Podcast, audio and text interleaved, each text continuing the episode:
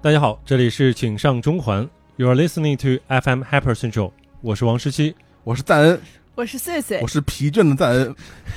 我是满含困意的穗穗。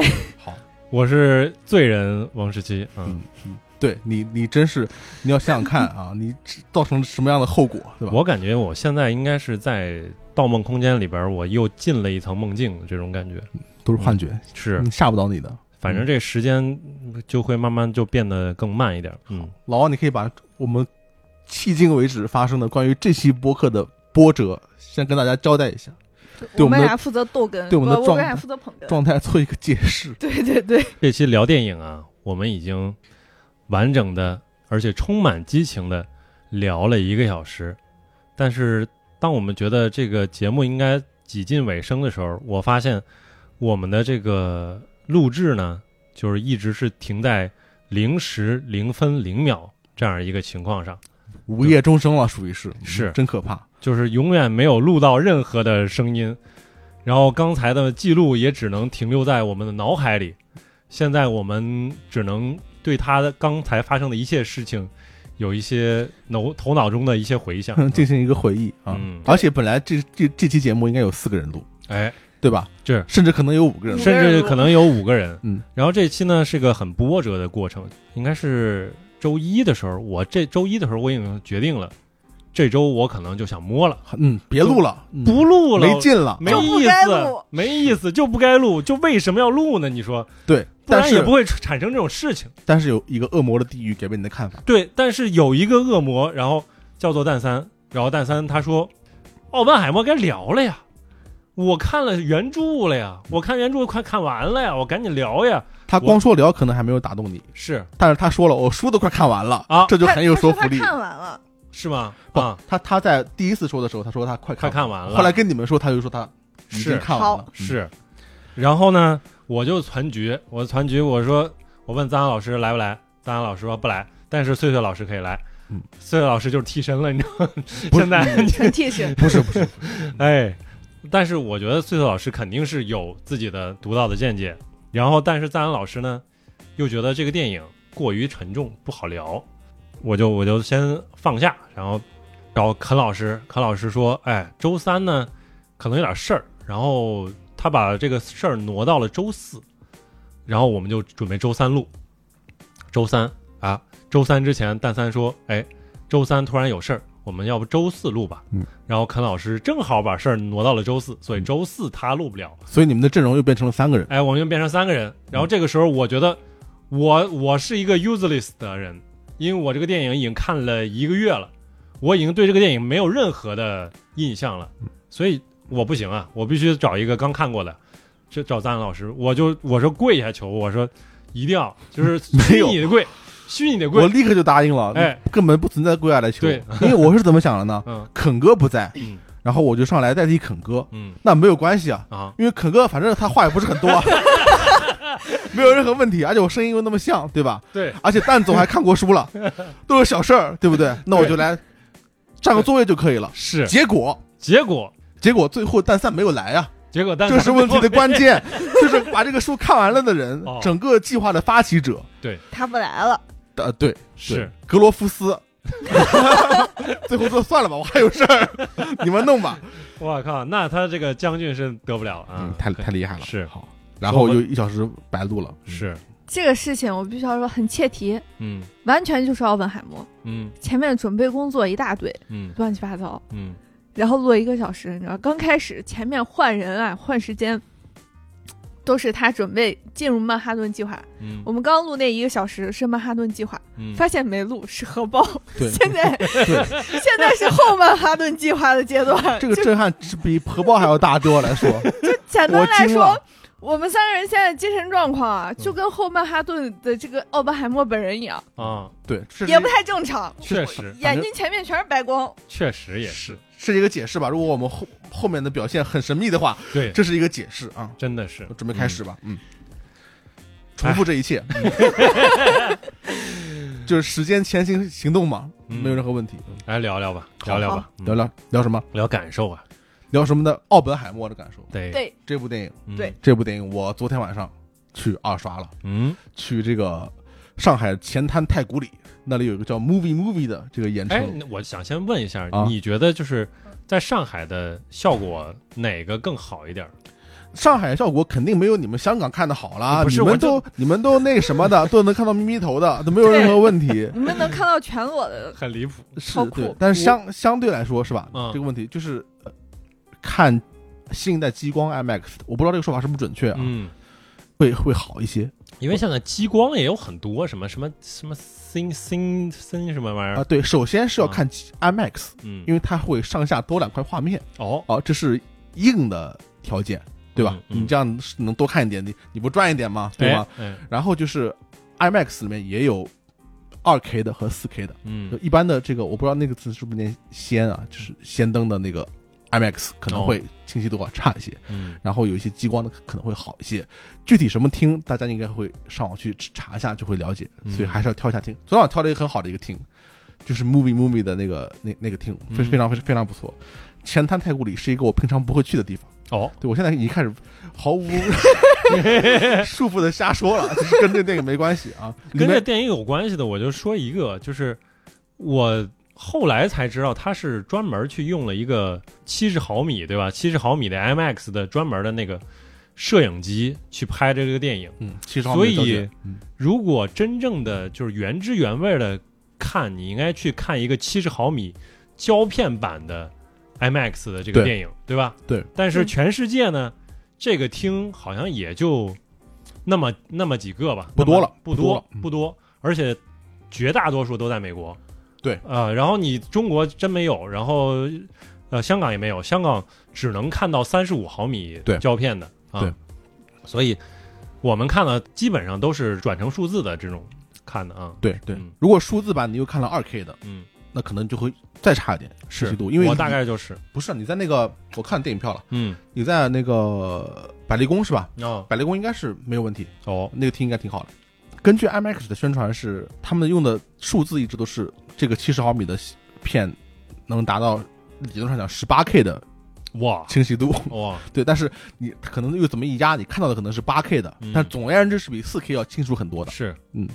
所以所以观影其实还是肯定是大大荧幕最就是更大的荧幕，嗯，所以肯定是更爽所以所以只能说人生要知足 常乐，别想那么多，嗯乐呵乐呵得了。嗯，对，嗯，我挺乐呵，我我第一次去，等于第一次去香港专门看电影，然后看《奥本海默》的时候，票也不是我自己买的，是托朋友买的，所以我也不知道他到底给我买哪一排，结果买的还挺靠前，就是那个大屏幕，就是怼脸，我靠，那大奥本海默那大脸，我只能都就看他脸的一部分，然后你往后仰，看着脖子疼。嗯，有点累。然后另外一个就是感受，就是他们那边的冷气真是太足了。开太足啊！太足了，我说太离谱了。然后这个电影看完之后，我第一个感受，我不是说别的，我说真冷啊，真不行啊，真不行、啊，对真不行。赶紧跑啊！我我也想说，因为我没有第一遍一刷我没有看 IMAX，然后嗯我就去买了 IMAX 的票。嗯这个电影确实是必须得看 IMAX 才会体验好一点。所以你也二刷了吗？他我会准备我我买了啊哦，哦我买了票，牛啊！但是我没有太我没有想到张老师这么 卷，就是呃这周上班的时候，嗯我问他你你是不来，对他说不来嘛，嗯，然后突然有一天他就加入了，因为产生一些人人员上的变动，突然有一天他又加入了。他是加入了之后，那天晚上我们下班的时候随便聊天儿，他说：“哎，这周很忙。”我说：“你要干嘛？明天要干嘛？”他说：“明天我要去二刷啊。”嗯我说：“为什么？你刚答应要来你就开始卷了，嗯没有必要，你你对吧？做个 播客，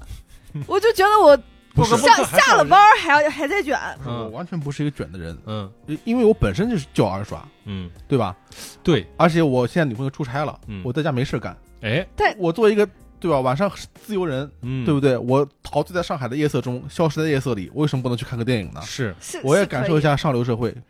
但是他高本等来教育是周末也去了，嗯他突然就改周三我了。不仅二刷了，我们那个书我我也差不多看完了，你怎么就快看完了？这对么快我就？跳了一点儿，跳了一点儿，但是我基本上看完了啊。他真的可卷了。我我是看了一下那个精神压力有书，是七十万字还是多少五十万字，反正还挺呃挺大部头的。传记类读的你看应该还是挺快的，因为它都是一些叙事和一些事实嘛，嗯嗯所以还好。但我也跳过了一些是啊，我看了大概五分之四吧，哦嗯，这样子。我靠，那真是还蛮快的，因为我有别的目的，嗯我已经完全不跟说电影跟无跟跟电影无关的事情，就是我我跟微信做那个对赌嘛，嗯对呃微信读书三百六十 五天，花五十块钱，嗯三百六十五天里面你要呃打卡三百六十天，嗯，然后总阅读时间要超过三百个小时，嚯这样的话就可以花这五十块钱拿年卡会员。啊所以我为了这个会员，我现在读书欲望非常强，哇，只要给我一个借口，我就会打开微信读书去摸鱼，牛啊，对，非常的开心。可以。好所以所以就聊回这个电影吧，嗯，哎，就是明显感到我们不是很想聊回 电影，我来给大家顺一遍，我们刚刚聊的什么？嗯我们刚刚从我这儿开始说这个电影。好，就是第一点，就是我觉得这个电影它是我今年看过的最大程度上发挥了电影是一门视听艺术的这这么一个电影，嗯它完说美学逗唱，哎，对嗯，它完美的结合了这个视觉和听觉，嗯然后来用视觉和听觉一起来调控调动你的情绪，而不是单纯的通过叙事来调动。嗯没，错，我刚刚说的最主要的部分就是它在前期有三个试爆的，呃，爆炸声，嗯但是等到核弹真的爆的时候，却只有光了，嗯所以这个部分其实对人的情绪调动是非常大的。啊，对我穗老师说的这一点呢，我真的是，我觉得他抓的这个点，完全是打中了我的心啊，因为我对这个点也是感觉非常爽，是非常爽。嗯呃，他说的这个爆炸是吧？这个爆炸是我们先看到爆炸的这个光啊，然后我们再听到声音，嗯，这是大家都知道的一个常识，对呃每个人都看到过闪电，对吧？是但是把它作为一个视听的机制，去达到一定的这个视觉效果啊，似乎用的人不是很多嗯啊。我至少我可能看到的比较少啊。嗯但是诺兰就发现了这一点，就是这一点可以可以利用，呃，人会先看到景象，再听到声音，这一点它是可以利用的嗯啊。然后诺诺兰的风格是什么呢？就是我一旦要利用的话，我就不能是打一枪换一个地方，嗯我就要系统性的把它给全全部榨干是来利用。嗯所以他做这个过程的时候，他先用三次试，用几次试爆，就是几次那个小炸弹、嗯呃引爆装置的这个爆炸，来给观众植入这个概念，就是哦，让你有这个印象，让你想起来你会先看到景象，再听到声音这回事儿。嗯这种时候，他的三个所谓的小试爆啊，这个间隔时间是很短的啊，先给你一个习惯，让你了解这一点，嗯然后在真的核爆的时候，它再把规模啊急剧的放大，你会长时间的先看到各种各样的爆炸的景象。嗯然后当你的精神已经快忘记这个事情的时候，突然再咣的一下把声音再给到，啊，当然它有它的叙事的目的了，但是不管即使不管这个具体的叙事目的是什么，它这种视听的震撼也是给的非常足的。是因为本身呃观众在凝神静气的观察他描绘的这个用实景特效描绘的这个核弹的景象的时候，观众是一种注意力高度集中的一个状态，嗯对吧？你们你们对也是吧？我们是仔细看它每一个爆炸是什么样子的，嗯很集中，很集中。然后我们也在看每个人的反应，突然咣的这样一声响，然后风过来，哎，这个感觉是一种强烈的释放，就强烈的这个震撼。对到这还没有完，嗯然后他这个我用到这个还还不算结束，我还得把把这个先看到景象，然后声音再来的方式用到别的地方去。之后奥本还海有默吗做一个演讲，啊演讲的时候奥本海默其实进入了一种精神上的一个极度不安定的一个状态。对这时候他在幻想着核战的末日景象的时候，嗯核战的各种可怕的景象的时候，音乐是完全没有的，嗯对就是属于一个极度安静的状态，就像之前爆炸发生的时候的这个安静的状态。是然后在你最出其不意的时候，有众人的这个欢呼声，突然之间把你包围，嗯突然之间响起来，那是我真的吓了一跳，我不知道你们有没有吓一跳，我我那当时么 感觉，还哎呀，这是个惊悚片，真的真的是挺吓人的。对所以先是三个小爆炸，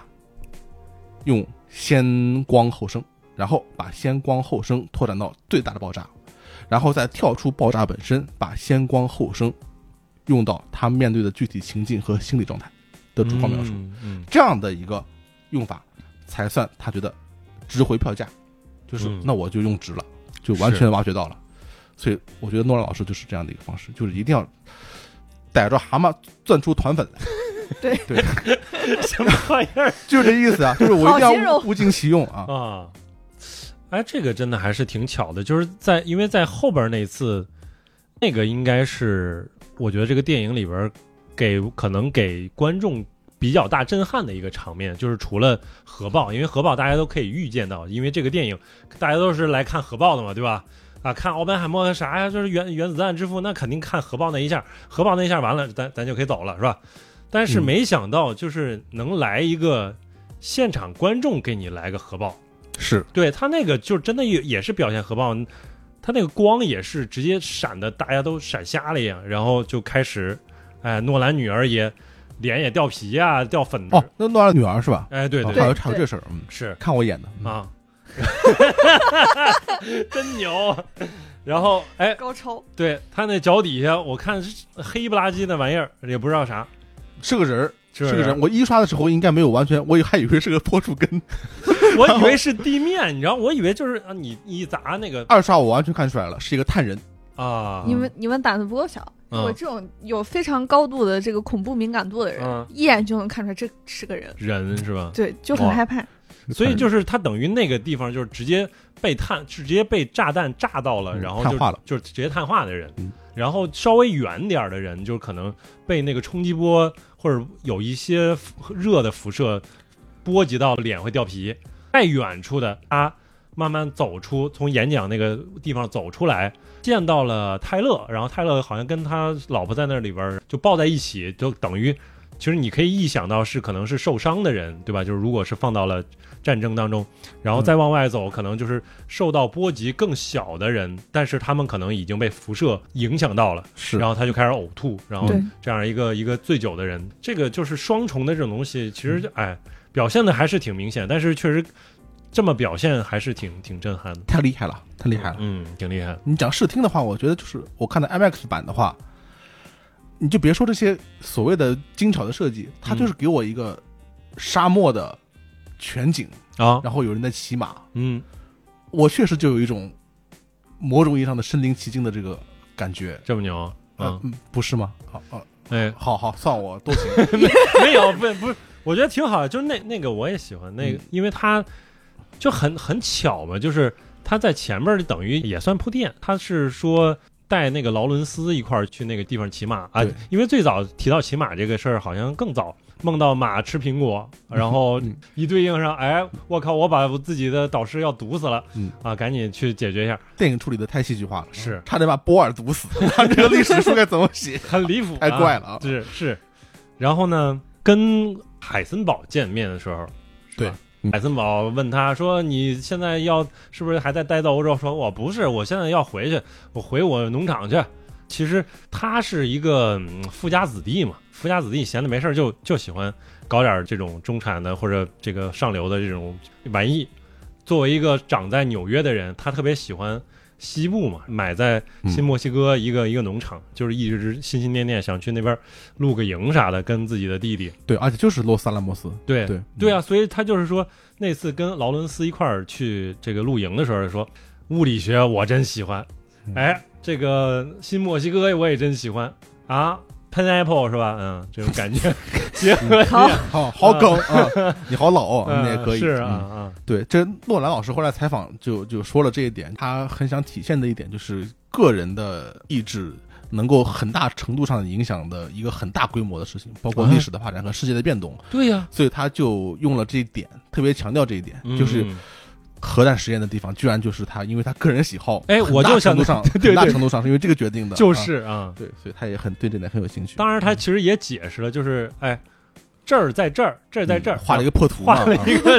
然后叫叫啥显这个护谁呢？ 有点怪啊，感觉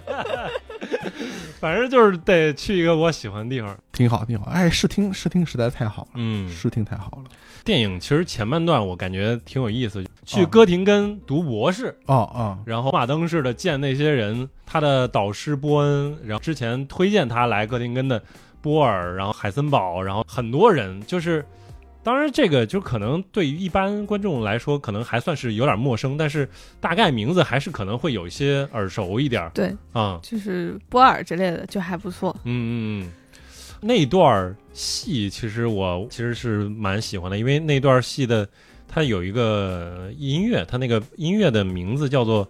呃，你能听懂音乐吗？其实你能听到音乐吗、嗯，here， c a n you hear the music？嗯，然后应该是波尔问的这句话嘛，暗指是你能不能理解量子力学这个这个东西、嗯讲的就是数学这个问题。啊？嗯，对，你数学就是足够理解，嗯，要能办到才行，啊大概是这样的一个意思。是如果我没记错的话，嗯是，嗯总感觉就是前边的那个视听的那感觉是相当的和谐，就是他能看到有一些意象，比如说类似于琴弦的那种震动，嗯然后跟音乐的那个结合，其实音乐很多的节奏也是快速的震动的那种感觉。对对，这个方面确实是视听上的双重的都是很好的一个体验。是，嗯，而且作为一个传记片的话，如果你把它看作一个传记片的话，它在视听上是一个非常非常夸张的一个电影，嗯，或者说非常激进的一个电影。怎么说呢？它的从一开始就给雨滴的那个大特写，嗯，然后再回到这个奥本海默的脸上，哎雨滴好像最早最早就开始了，对是，吧最？开始对一幕，嗯对那个雨滴的大特写对我来说就是一个很震撼的一个视觉体验了。哟，对，然后后来很多愿意在他的精神状态里面穿插别的镜头，嗯各种所谓的蒙太奇，嗯，然后再加上大胆启用黑白作为双线拍摄的哦方哟式，，嗯，再加上各种实景特效，嗯然后各种幻想的场景，就幻想中的这个场景去嗯拍心理惊悚。嗯，其实传记片大多数呃严肃人物的传记片不会这么的激进。嗯，但更别提它的声音的这个运用，就极度主观化的、非常吵的这个声音的这个运用。嗯可能你不知道有没有人会想到《美丽心灵》这部电影，嗯，就是讲那个纳什。嗯嗯，顺便提，纳什也在普林斯顿高等研究院待过，他跟奥本海默还有过交流。嗯那部电影。有一点这个意思，就是纳什的精神出问题的时候，他会拍一些追车戏，对对对 很神秘啊，追车戏对对对对，有，这部电影把这种感觉做到极致了。嗯，就是它在视觉上其实是一部，它很像个动作片，哦，我我有点这这种感觉吧，就是它它的这个强烈的节奏和画面和声音，无时无刻不想给你把刺激给给到，对，他这剪辑也是，我觉得，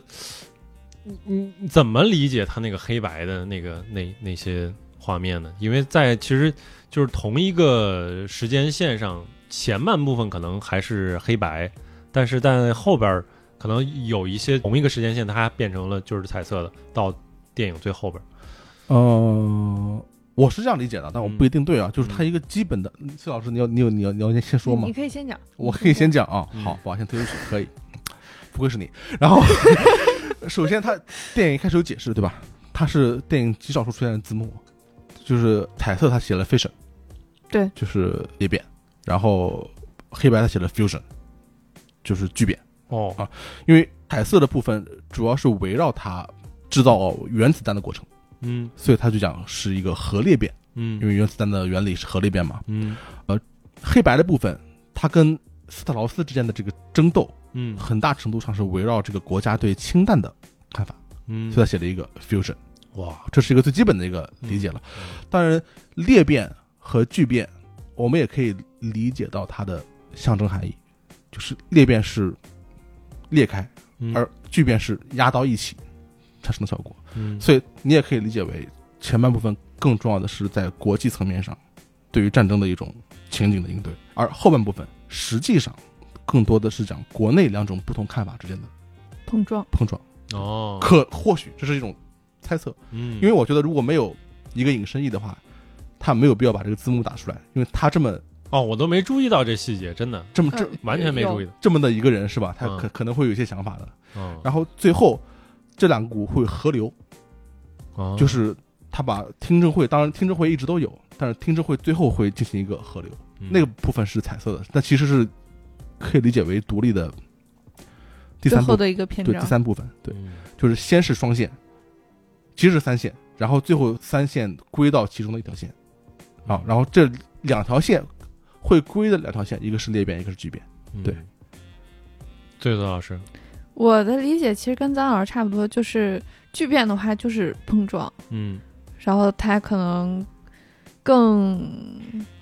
贴近于现在，嗯就是更离最后一个最后一幕更近。嗯然后裂变的话，我觉得也很难判断是他个人的分裂还是世界的分裂，就是这个意象也不太读得懂。嗯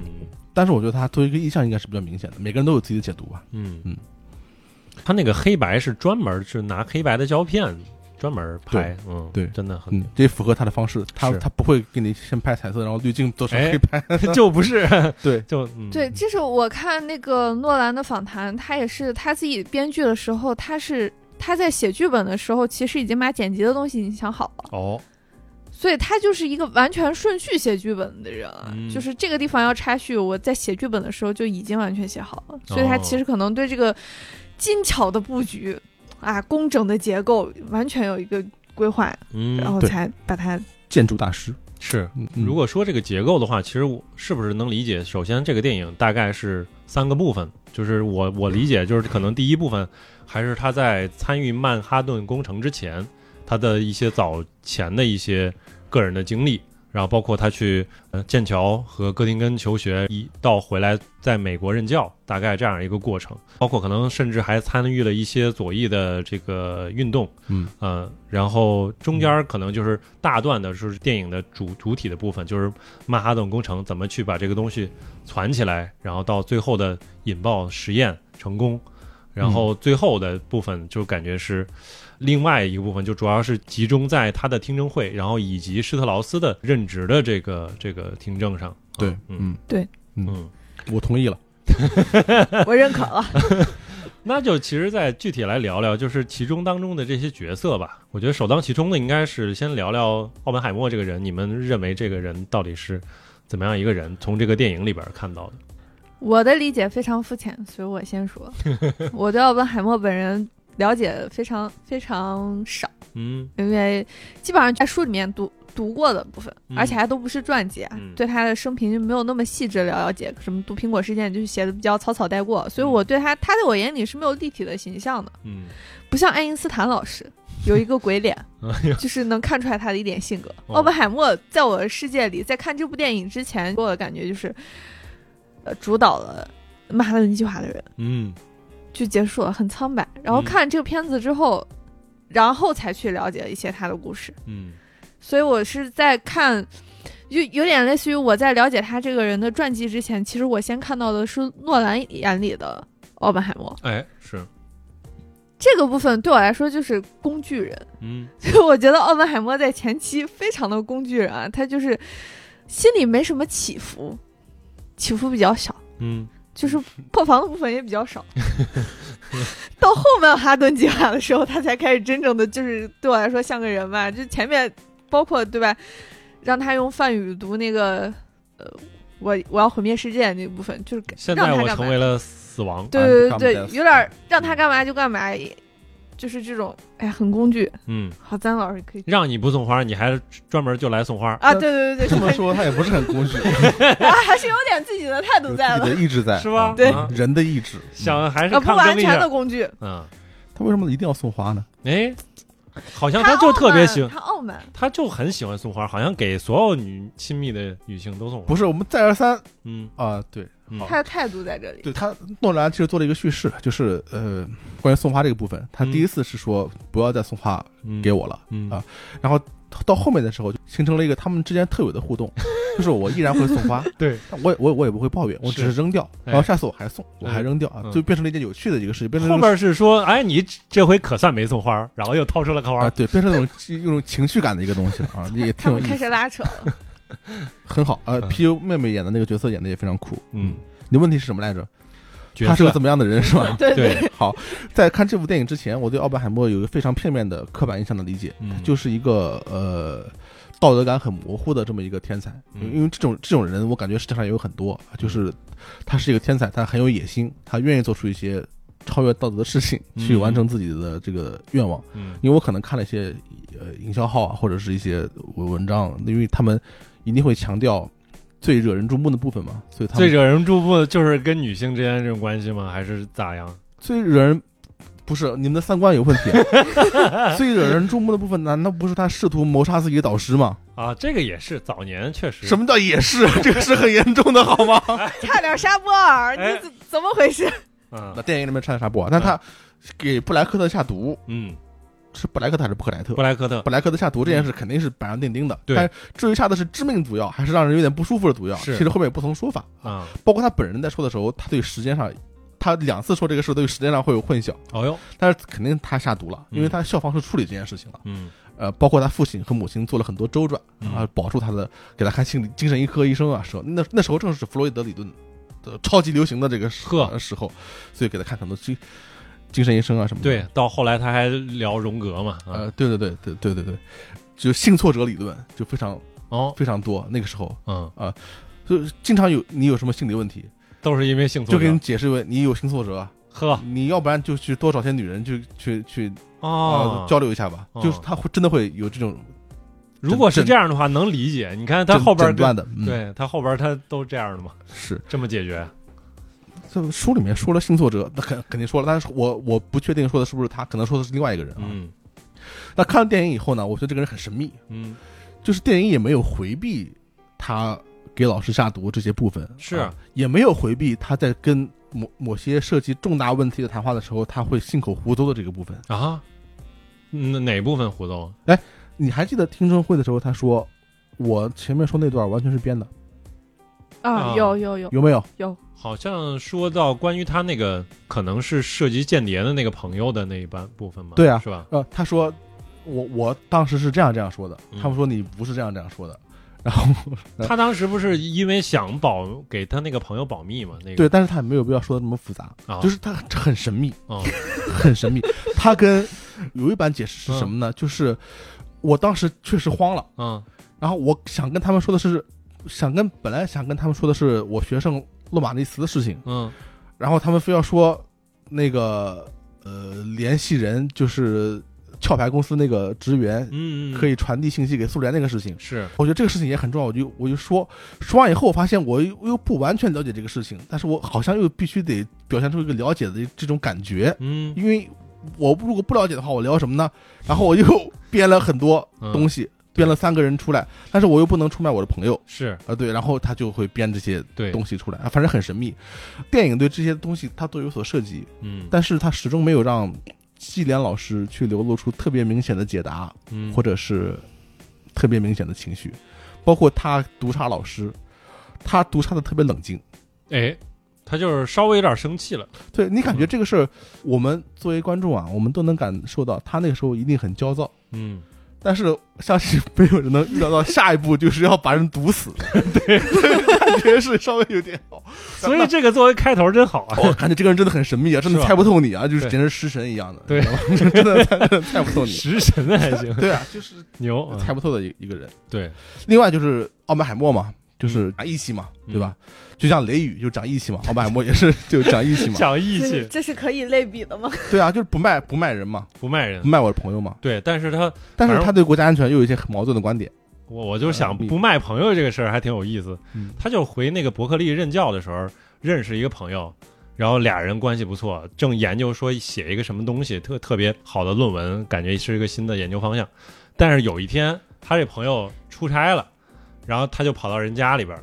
跟他老婆说：“咱俩一块儿去新墨西哥吧。嗯，你说的是电影还是？”电影没拍到，嗯，但是这个就是有这样一个事儿，那个后来他老婆就把这个事儿告她老公了，然后这俩人绝交了，就再也不来往了。，对他，所以他会给我留下我看电影前的那个印象嘛。啊为了实现自己的野心和目的，他道德上非常 模糊，就是想干什么都可以，包括什么呢？就是你讲到这个时候，我在题里面书里面提到提到一段啊，嗯就是他对朋友是一个所求无度的一个状态。啊，是吗？他对男性朋友啊，就哇就所谓的朋友，啊，他会对他倾诉很多，是吗？他的朋友们会感到精疲力尽。我然后有一次，有一个朋友跟他说：“我可能不能再跟你维系这样的这个朋友关系了，啊，因为因为我我有我有老婆了嘛，我嗯有家庭生活了。嗯，”然后他跳起来，用他箱子的这个皮带哦，去勒这个朋友的脖子，对你居然干这个，对哇，，就感觉这个人超 酷，就真的，他下一步你真的猜不透他，对 我理解了啊嗯，你理解他了吗为？什么会这样，是因为他是情绪都发泄了，他对导师的不满，我下毒，就是很冷静，对啊，就是我把我的情绪其实已经用行动发泄出来。没错，不是，是他想求于这个老导师，因为我代入啊，我首先代入，我就这这样的人啊，就是我我虽然不会下毒，但如果我就是我特别喜欢这导师，但是这个导师居然这么对我，我就觉得不太对劲。关键我是老师没有他针对吧对我，他怎么好也可以，对吧？针对我也可，以啊他就针对我，对不对？就是非得嘲笑我，最后我不不能去波尔了，全班只有我。就是这个地方我能共情啊，甚至 哦，你共情了是吗？对对对 对，你完全理解了他完那全个，能理解，就是对朋友、对这种亲密的人特别有求于，就是这种外部的这种情感啊，对大概是这样的一个。 另外一个看完电影呢，我就感觉这完全是一个美国式的超级英雄，嗯，因为奥本海默其实不是作为一个科学家嗯被人铭记的，因为是他的科学成就，当然他是有一些很好的论文的，有一些我听说啊嗯，因为我听 有听说我听我听懂的 人说他是有是有些有些成果论文嗯，的但是在当年那个时代，实在是显不出来，嗯因为群波尔星璀璨海森堡啊，是包括泡利不相容这种东西，它对没有这个级别的成果。嗯包括他在普林斯顿高等研究院后来入职的年轻人嗯杨振宁，嗯他的科学成就都远远高过奥本海默。是但是他很强在于什么呢？他在短时间内管理了一大群人，嗯然后在一场赛跑中把这个产品按时交付了，对而且产品的质量非常高，是所以他其实是一个产品经理，对是一个 PM 典型的 PM，典型的美国式的英雄，嗯典型乔的布斯乔布斯式的这样二的战啊一乔布斯， 对他也有乔布斯式的典型的性格，嗯比如说道德很模糊， 至少人生的某些时间吧，嗯体现出了一些道德上的模糊感。当然，有些人会解释嘛，就是天才要达到他的成长之路，中间会有一些异乎常人的曲折，对吧？你可以这样去说他，没有他任何问题。啊其实不跟到底，就说回来，他还是个天才嘛，就是因为他。大家也知道，他小时候他就学学什么学得很快，是吧？嗯电影当中表现了，就是学荷兰语很快，几周就马上可以用荷兰语去讲量子力学了。然后在现实当中呢，他又是一个可以上哈佛大学，还转专业。他转专业是我记得他一开始读的是化学还是什么别的专业啊，原来如此，然后呢，突然觉得哇，学物理很酷嗯啊！我读了很多物理书。我申请的这个方式呢是告诉我这个上边的这个老师现在在读哪几本物理的著作。那个老师给的评价说，如果有一个人不能说他读完了这几本书，我就给他转，而是说他能列出这八本书，我就肯定给他转。所以他是这么给转的，嗯就是嗯从很多方面你都能理理解神童他神童来的。嗯，神童来的， 是啊，对对，最后这什么， 在哈佛大学这样的一个学校 毕业的时候，他还是一个拿了一个那个优秀的那个成绩，是嗯是这是很厉是，害肯，定是神童啊。对所以校方也会很多事情上纵容他。电影里面其实聊到了这一点，嗯就是他的情人琼老师跟他说：“你不能老这么整，嗯，就是你 这这 抢不能老这么整， 抢别人 老婆，这个事情其实是没有道理。” 大概是这么讲。他的语文解释是。你不能去对你的社区做不好的事情，对你的 community 做不好的事情，因为嗯他们本来就是世界上寥寥无几的能理解你的人，你嗯还把他们关系搞坏。然后他就说：“因为我是 brilliant，嗯，我 brilliant，我这么聪明绝顶的人，总该是有一点特权吧？对，对，你要所以想想，就到听证会的时候，不是说起了他出轨的这个部分吗？嗯，然后说她穷的老公，她说不可能，他不们是说这不个是绝熊对的老瞎公，扯。是另一哎个，不是老公还有一对个哦是人对。对，是另一个人的老公，哎对不好意思，因为有点久，因为那个女性角色她出场过两三次，对，然后呢，每次都跟她去说话，然后看另一边儿，看屋子外边儿。但是反正这这个地方她也没表现说他俩一定是有什么关系，但是在听对证会后那个后部面分，哎对说对，然后说她不知道，呀，对她老公根本不知道，有一种那个对，对极其模 糊，然她后关系贼多。拉拉比比作说他是一个是什么什么 womanizer，反正是一个非常讨女性欢迎的人，嗯因为这个人也极具魅力。魅力，嗯对电影里面应应该对他的魅力是有一定的体现的，嗯因为他会微笑的侃侃而谈，嗯去说自己的这些观点，嗯是吧？所以大家都觉得很服。嗯，就简直甚至是像个邪教教主似的。你比如说他最后那讲演讲之前的时候，大家那个欢呼那劲儿是吧？是，就但看欧比欧比，然后那个时候他已经是国家英雄了，那就也是对，其实还有个表现，嗯就是他一开始只有一个学生，一个 pupil，对，吧洛瓦尼斯啊，哎，后边就是再镜头一转回来，就是已经一圈儿学生，大家都特别喜欢他，都听他去讲，在这儿他侃侃而谈，然后说这个东西我们也可以研究。然后那边一个学生说啊，我可以去做这个研究吗？啊，他说可以，我数学不好，你去搞。感觉就是他很容易蛊惑人心的这种感觉。对，嗯在电影里面，我觉得蛊惑人心的这部分嗯，其实还没有那么那夸张那么夸张。就哎是电影里面主要是强调他的魅力，哎，或者说当时他教学生涯的成功嗯肯定是有，嗯但是他其实是一个非常非常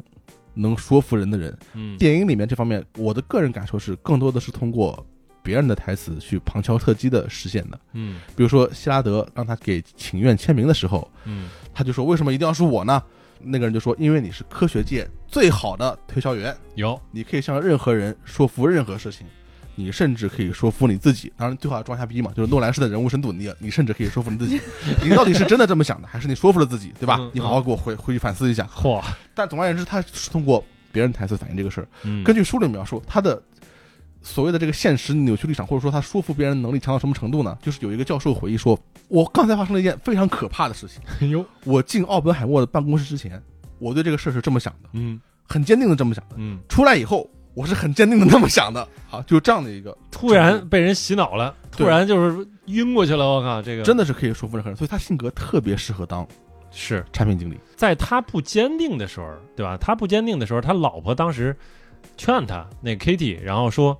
不能是谁谁谁，不能是谁，必须就是你，必须是你。然后就是这个时候，他坚定说：“哎，一定是我。”这个挺有意 思对，的，那那段老婆很伤人，呃劳伦斯根本不行，根本不行。拉比也不行，对，只能是就是你啊！啊只能是哎劳伦斯落泪，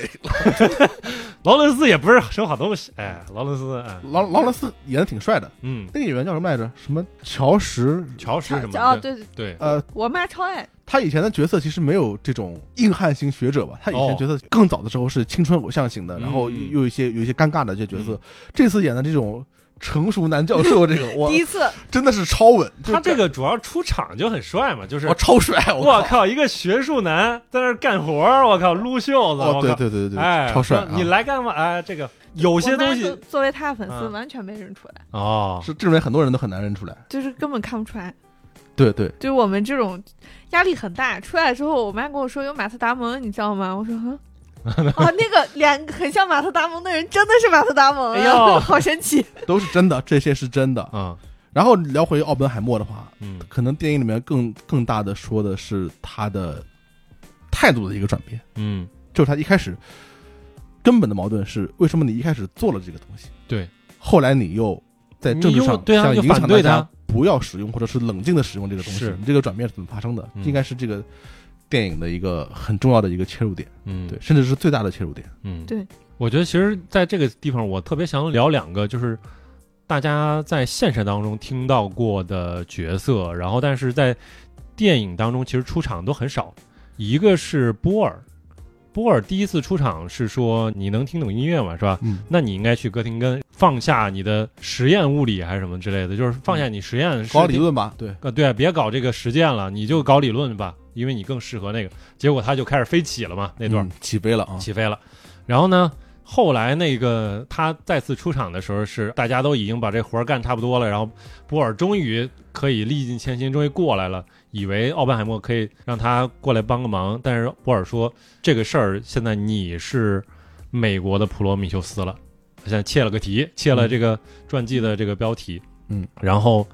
关于后边的事儿。然后我要在外边儿去做一些事情，对然后，嗯波尔也提出了怎么样管理核武器的一些很多主张嘛，对是，嗯，所以这两个是等于他在前面是起了一些作用的一个很关键一个角色吧，啊、对，然后是一个垫子，然后另外一个就是大家都喜欢的爱因斯坦老师，嗯，每次电影里边出场的时候，可能现场观众大家会心一笑，哎，对，终于见着一个认识的人了是真的会笑出声 来那种，啊超，开心，而而且他很可爱，哎他每次都会有一个可爱的动作，就卖个萌，哎对啊，嗯对 对，是，所以就是他出场，对吧？就是一开始的出场属于是个悬念，那个出场，那个出场，当然其实等于也算是个铺垫。那个时候是施特劳斯想要把爱因斯坦介绍给奥本海默，然后奥本海默说不用，我们早老相识了。其实这个等于服了施特劳斯的一个面子，因为施特劳斯其实还是想借爱因斯坦卖一下自己的这个人情给奥本海默，嗯在体这个时体候现一下自己在这个研究院董事会的这个地位。是的，是的，对。但是关于他们俩聊什么，大家都只能等到电影最后才能知道。电影的中间儿是关于一个大危机，就是他们那次的计算到底会不会可能会让这个实验变成一个毁灭全世界的这样一个连锁反应。然后那个时候其实也是一个大的问题，问到了爱因斯坦。爱因斯坦说：“你还是应该去相信那些数学更好的人，然后帮你去做个测算。”但是这个时候其实奥本海默就已经开始考虑这个大的这个问题了嘛。然后到后边的真正他意识到这个问题，我感觉可能也就是到电影最后才揭晓的那一下，是可能他完成转变的一个一个契机。嗯嗯对，因为他虽然在电影里面他的时间节点是最最后但是他其实在他整个生命中，他是一个中断。是正是他完成核爆以后，在嗯普林斯顿研究院任职以前，嗯他的声名最旺的这个时候。是对，这个时候候也有利他思考。对嗯，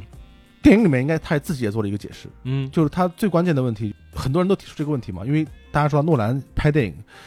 他的风格就是他会把电影拍的特别简明易懂。嗯，对，就很多人有一个我我不知道，就是那个诺兰的电影一出来说，都出来电影院看懂了吗？可能可能是因为他喜欢弄时间线的这样的原因，他的啊剪辑确实也是比较对迷惑的原因。对啊但是除了这个之外，诺兰是非常希望他表达的每个点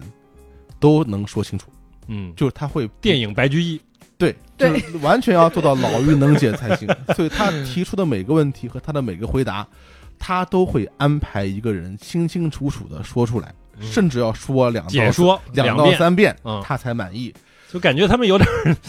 怎么就突然开始解说了？啊，对，比如哎比如说希拉德对他那句台词嗯：“你是最好的推销员，嗯你能说服所有人，甚至说服你自己。嗯”，就是在暗示他可能是心口不一的，哦哟，或者是呃表里不一的。你嗯是不是在自我催眠？嗯做这样的事情。然后泰勒又跟他说，就是我一定要让你看懂啊！泰勒又跟他说，伟大的奥本海默像斯芬克斯一样的核子大师。斯芬克斯大师他这个什么意思？大家都明白是吧？就是他是猜谜嘛，对嗯就是我说话像猜谜一样，你们根本听不谜懂语。人，对，谜语人，因为奥本海默确实有这么这么的一面，他有他夸夸其谈的一面。嗯有些人认为他充满智慧，也有些科学家认为他其实不知道在说什么。嗯他就是是装个逼，啊这种观点也是存在的。 因为他作为一个产品经理，他一定需要有高屋建瓴的搞概念装逼的能力嘛，对吧？对，但但是是确实很装逼是嘛，必也须的。嗯，泰勒就说，没有人知道你在想什么，甚至我怀疑你自己都不知道你在想什么。嗯，对他把这个电影的谜题完全提出来，就是嗯最大的谜题就是奥本海默究竟在想什么？哦哟，他究竟是想用支持建造核弹把人都炸没，还是他后面的想法就是要把核弹狠狠限制住，甚至连我们氢弹都不要开发，对吧？问题提出来以后，然后把在电影的最高潮给予解决，嗯就是他和那个奸诈的宋世杰，就是那个检察官罗布老师对的强烈对峙的那个嗯那个场面，他对已经被问的体无完肤，嗯问的几乎无法招架。 ，you you you you，对 I'm 对 you，嗯对对对对对， 最后给出个答案，就是你什么时候发生这个道德转变的？为什么你之前在造原子弹的时候，嗯你觉得完全可以没问题，嗯，然后我们要造氢弹的时候就百般阻挠呢？他其实，在他的那个角角色的角度，其实是想暗示他肯定是受到了一些外部势力的影响，对你嗯肯定是境外势力，这个美奸嘛，对吧嗯？没任何问题。但他做出了一个忠于自己内心的一个回答，就是嗯当我认识到人类会毫无限制的去使用他们能用到的任何武器的时候，对，有多大用大多大。对我的道德就发生了变化。那嗯对于诺兰来说，创作在这一刻就把目的给完成了。嗯我已经提出了问题，我安排了戏剧高潮，嗯，我在戏剧高潮给出了我的回答。对这个是应该是诺你兰就满他意想说的这句话，是不是？那那那现实中没有人知道他为什么会有这样的改变，嗯你，只能推测。对啊，所以如果从这个作品的角度来讲，就是可能是不是诺兰想要说的一句话，因为他确实借奥本海默的口说出来了。我觉得不能完全这么说，嗯你可以说是诺兰认为奥本海默会说的一句话，哦，并没站有站在那个角度，他给出了一个解释。是他并没有脱离这个角色，所以他这个剧本还是把他的心理说的很完整。嗯，我觉得这个角色其实他很多地方，那个穗穗老师觉得他比较工具嘛。我觉得其实前面有些地方你能看出来一些小性格，就是他是他是很很天才的那一个那个 type，就是我们的刻板印象，就是对他是喜欢跟他一样的人，或者喜欢比他聪明的人，或者甚至一个不不太会承认别人比他聪明，只能证明你跟我一样聪明。这样的话，咱俩就是我值得给你花时间，另一类人就是不值得花时间。比如说像他弟妹，那弟妹说、嗯 Jackie Jackie 啊，陈，对，就然后 Still Jackie 啊，他就不太看得上，甚至 Frank 吐槽了他。嗯，你作为一个偏左翼的一个思想的人，你应该支持底层人民啊，支持劳工阶级啊。结果身边就有个劳工阶级，但是你你又你又看不上人家，其实就是这种有点儿这种理想主义的这种这种科学家的这种这种感觉。对对，就是恃才放旷，瞧不起人。是， 啊就是一个理想主义，有有一点点非极度自信，嗯甚至有点自傲，嗯，对最后开始有点怀疑。嗯嗯，他跟那个施特劳斯的相处当中，呃虽然他尽量的表现出 nice 的一面，比如说施特劳斯说我没有好好学过物理，然后我是自学成才，然后他就补了一句，奥本海默回了一句，我父亲也是自学成才的，你们都挺好的是吧？嗯，但是后边可能。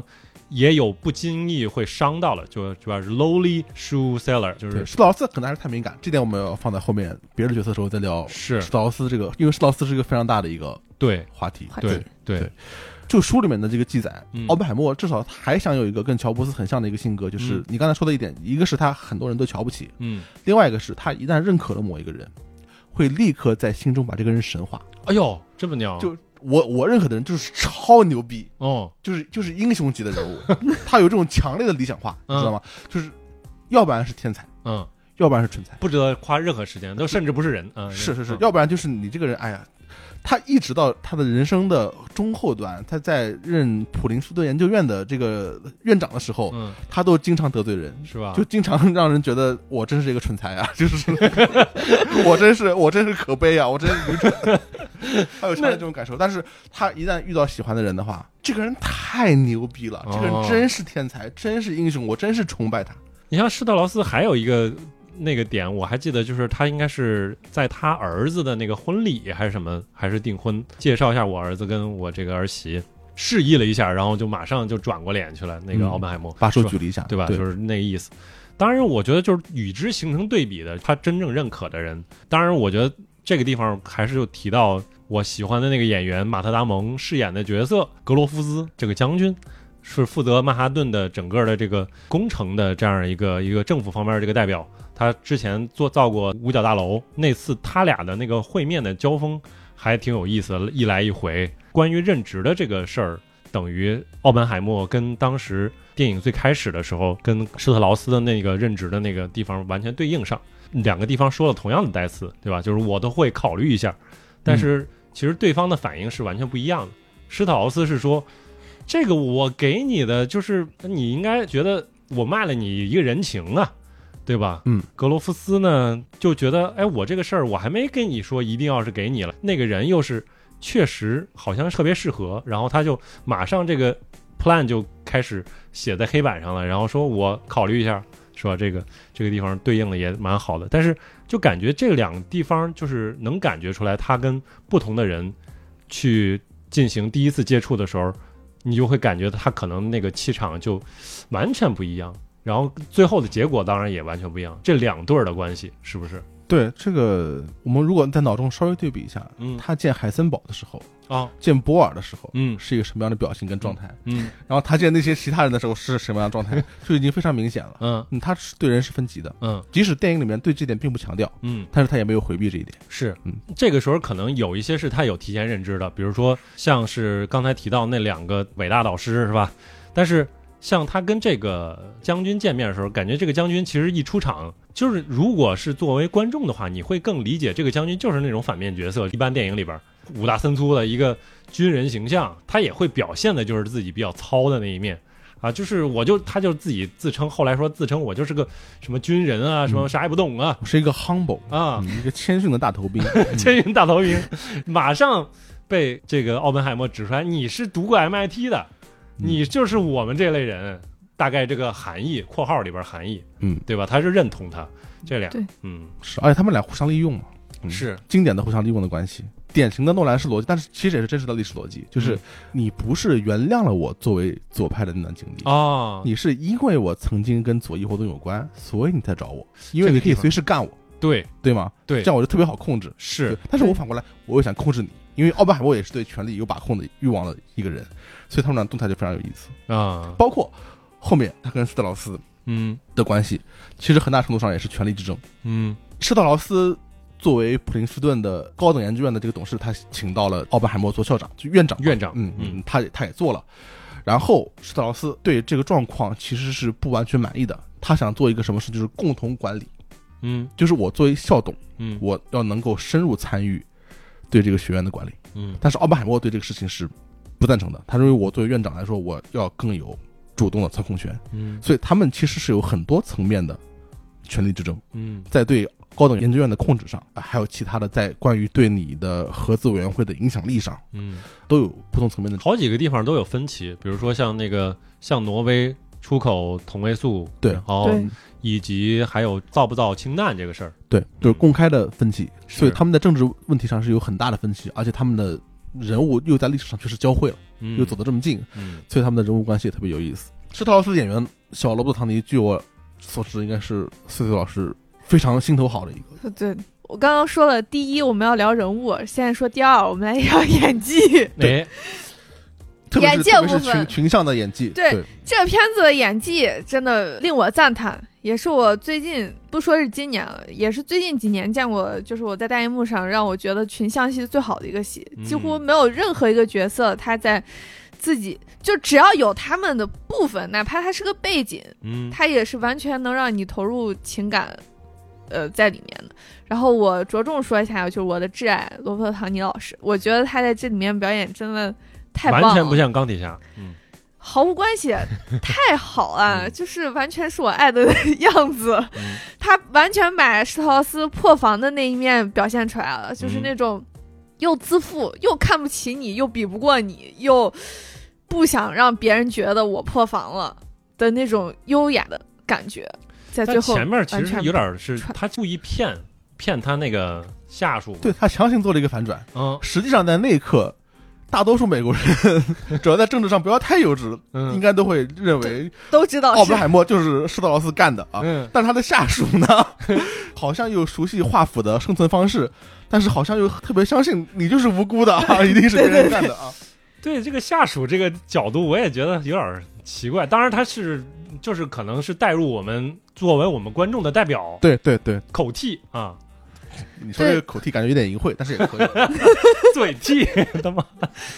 然后在这个部分里，我还想说的是，就是我是很不赞同大家呃一些评论说把这个施特劳斯当成这部电影的最大反派去说的，然后说最后面有一个反转，他竟然是最大反派嗯这件事情，我是不太认同的，因为我觉得这个电影里面完全没有反派，嗯，他们俩就是意见之争，对手，对，只是对手。然后嗯就是说，小罗伯特他只是做了他的立场、他的个性、他这个人会做的事情而已，嗯就谈不上是真正意义上的反派。因为我就是完全跟你不同立场，嗯那我一定会迫害你啊！就 没有道理，你跟我立场完全不一样。前边儿其实他会他自己自述的时候，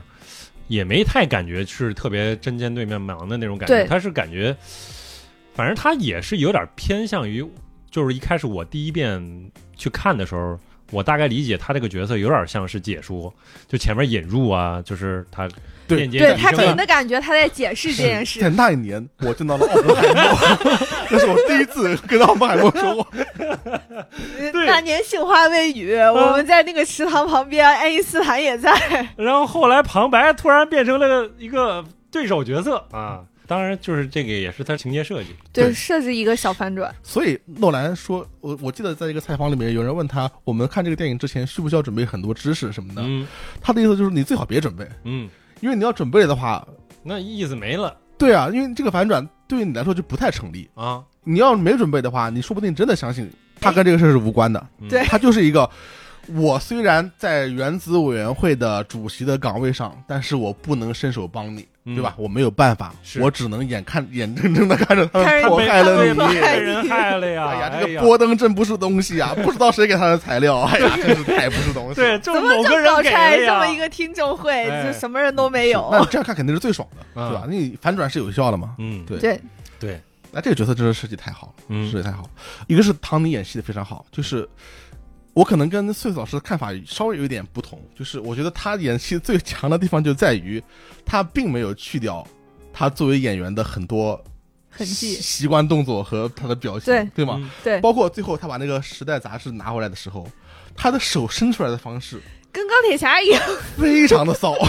嗯这样吗？对啊，对对很对很缓慢的、很优雅的一个姿势把它伸出来了哎。呦，对，就嗯是感觉，哎呀，这个不愧是小罗伯特·唐尼式的骚气，这个点他几乎没有去掉。他还保留了一部分个人特色在，就对是。你有一种感觉，就是老年的钢铁侠，就是如果钢铁侠他没有那么天才，嗯，他老了保不齐就是斯汤斯这样。是是是，在这份骚气的同时，又能把自卑、还有破防、还有演出来城府嗯完全表现出来，嗯，这个真是太酷了。他真是一个既有个性又有像橡皮泥一样的变化能力的这个演员。嗯对我，他也是我心头好，我一直非常喜欢他。老实说，我能看这么多漫威电影的话，其实很大程度上就是因为有他这个演员，嗯，要不然整个漫威对对吧？复仇者系列对我来说都不太成立啊。我记得他跟他的下属之间有一些小的对手的这种交锋嘛，嗯有一点点，就比如说他下属说这就是我们这个华府的游戏啊什么之类的，然后后来这句话被特劳斯还给他了，那一下就是告诉他对啊这个事儿是我干的，哎我才懂，哎你还在这巴巴你才跟我嫩教着育呢我呢， 还在巴巴教育我， 对权力是在阴影之中的，对，但是你已经出到阴影之外了，所以他一定要有 效，这就 就不停的装逼，我操，超酷你！怎么连台词都背了？我你诺兰真是超会装逼，对，超会装逼，装逼，他拍男人很大程度上为什么拍这么帅，就是他对装逼有非常独到的理解。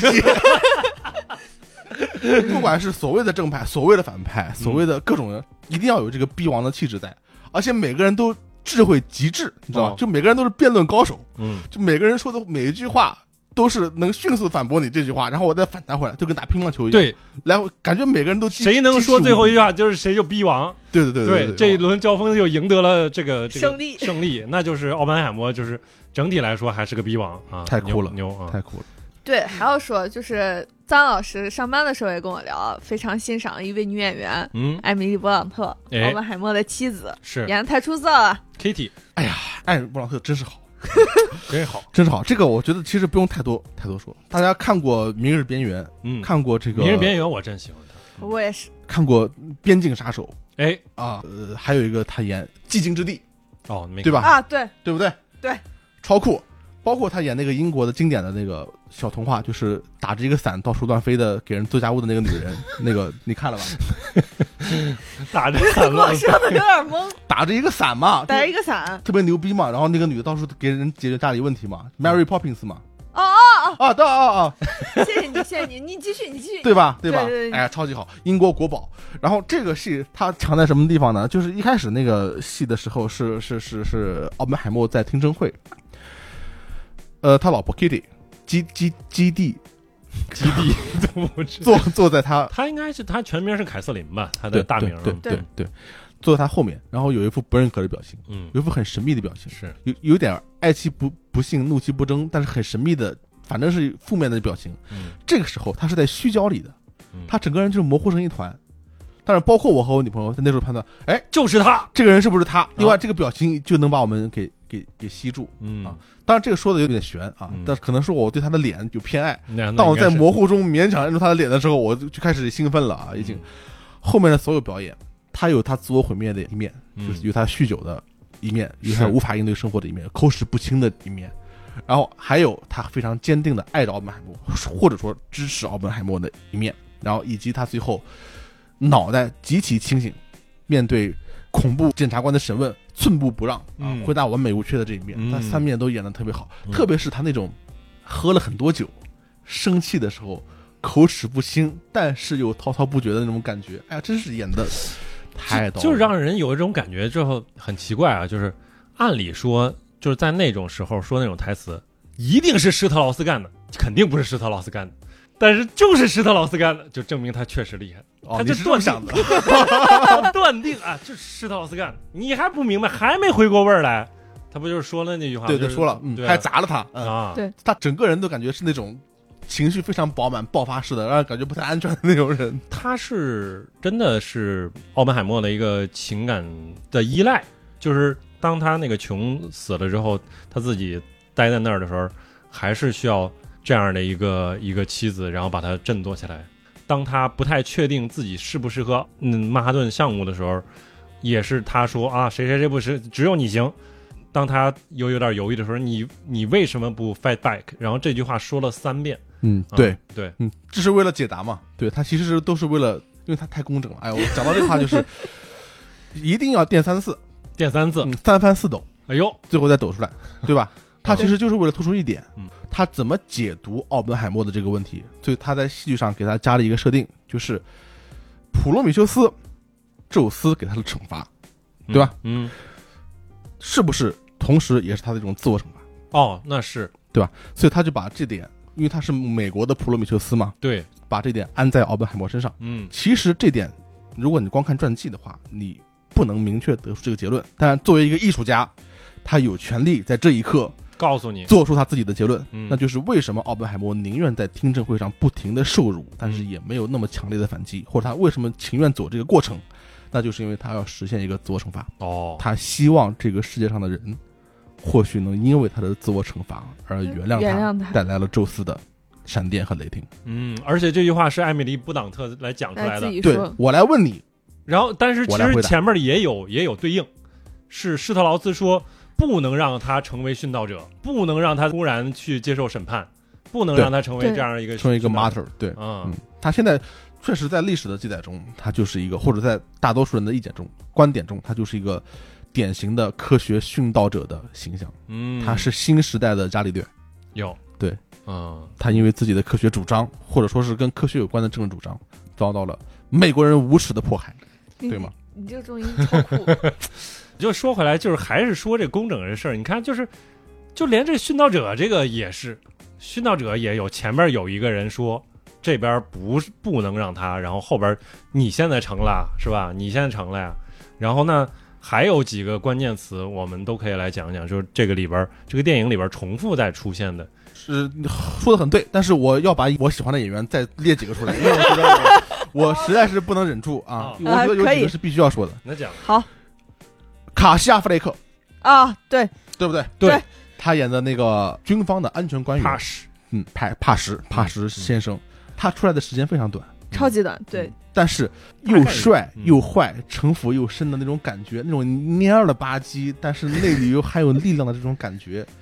真的是演的，我不说特别到位吧，我也不知道什么叫到位，但是会让我感觉，哎呦，就是有种汗毛一竖的这种对，感觉，同时又很帅，而且你没有办法忽略他，即使他戏份很少很少，是对，太酷了，太酷了，一出场就让人害怕，对对吧？嗯，而、而且我没有想到他会在，是他在，这本身也是个意外之喜啊，他也在啊，也可以对啊，对，那就必须要提到演杜鲁门的啊，对，对加里奥德曼，加里奥德曼，对嗯，加里奥德曼老师，我上一次看他的作品还是《至暗时刻哦》对，啊，可以他说既可以演丘吉 尔，抽 又可奖以也演可杜鲁门以演杜鲁门，我靠，超出色嗯只要我们有一个领导人，啊但是我们找不到很像的一个人，那就把他叫过来化个 妆吧，哦就，是可以这种感让他觉，演万能演员。让他演个罗斯福也可以啊，演不是不行，只要身材差不多，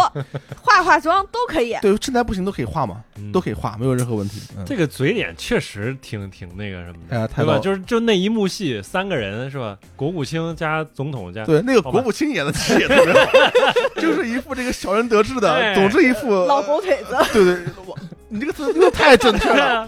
纠结的老狗腿子，一副傲慢的笑容，永远不变嗯啊！但是感觉我又很圆滑是啊，我也可以接着你的话说。你看但我，其实很有城府，但其实我瞧不起你啊，这种感觉，哎呀，真是，一个真破烂科学家， 对，嗯，哦太酷了，太酷了根本不太酷懂了政治。包括这么多科学家演员表现都非常好，嗯除了费曼，嗯，就我觉得有点演的有有点收，就是费曼在我的刻板印象中是一个很活泼的、很愿意吵架的人，同时他的科学资历远不如在座的很多人，因为那时候非常年轻嘛，嗯，但是他把他演成了一个非常。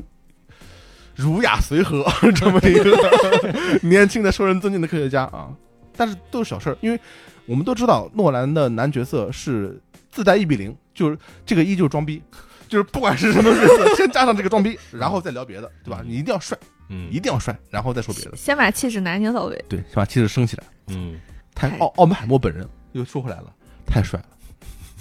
太帅了。好，就是最后一刻，他在那个池塘边思考世界毁灭的时候，露出了那种悲天悯人的那个表情。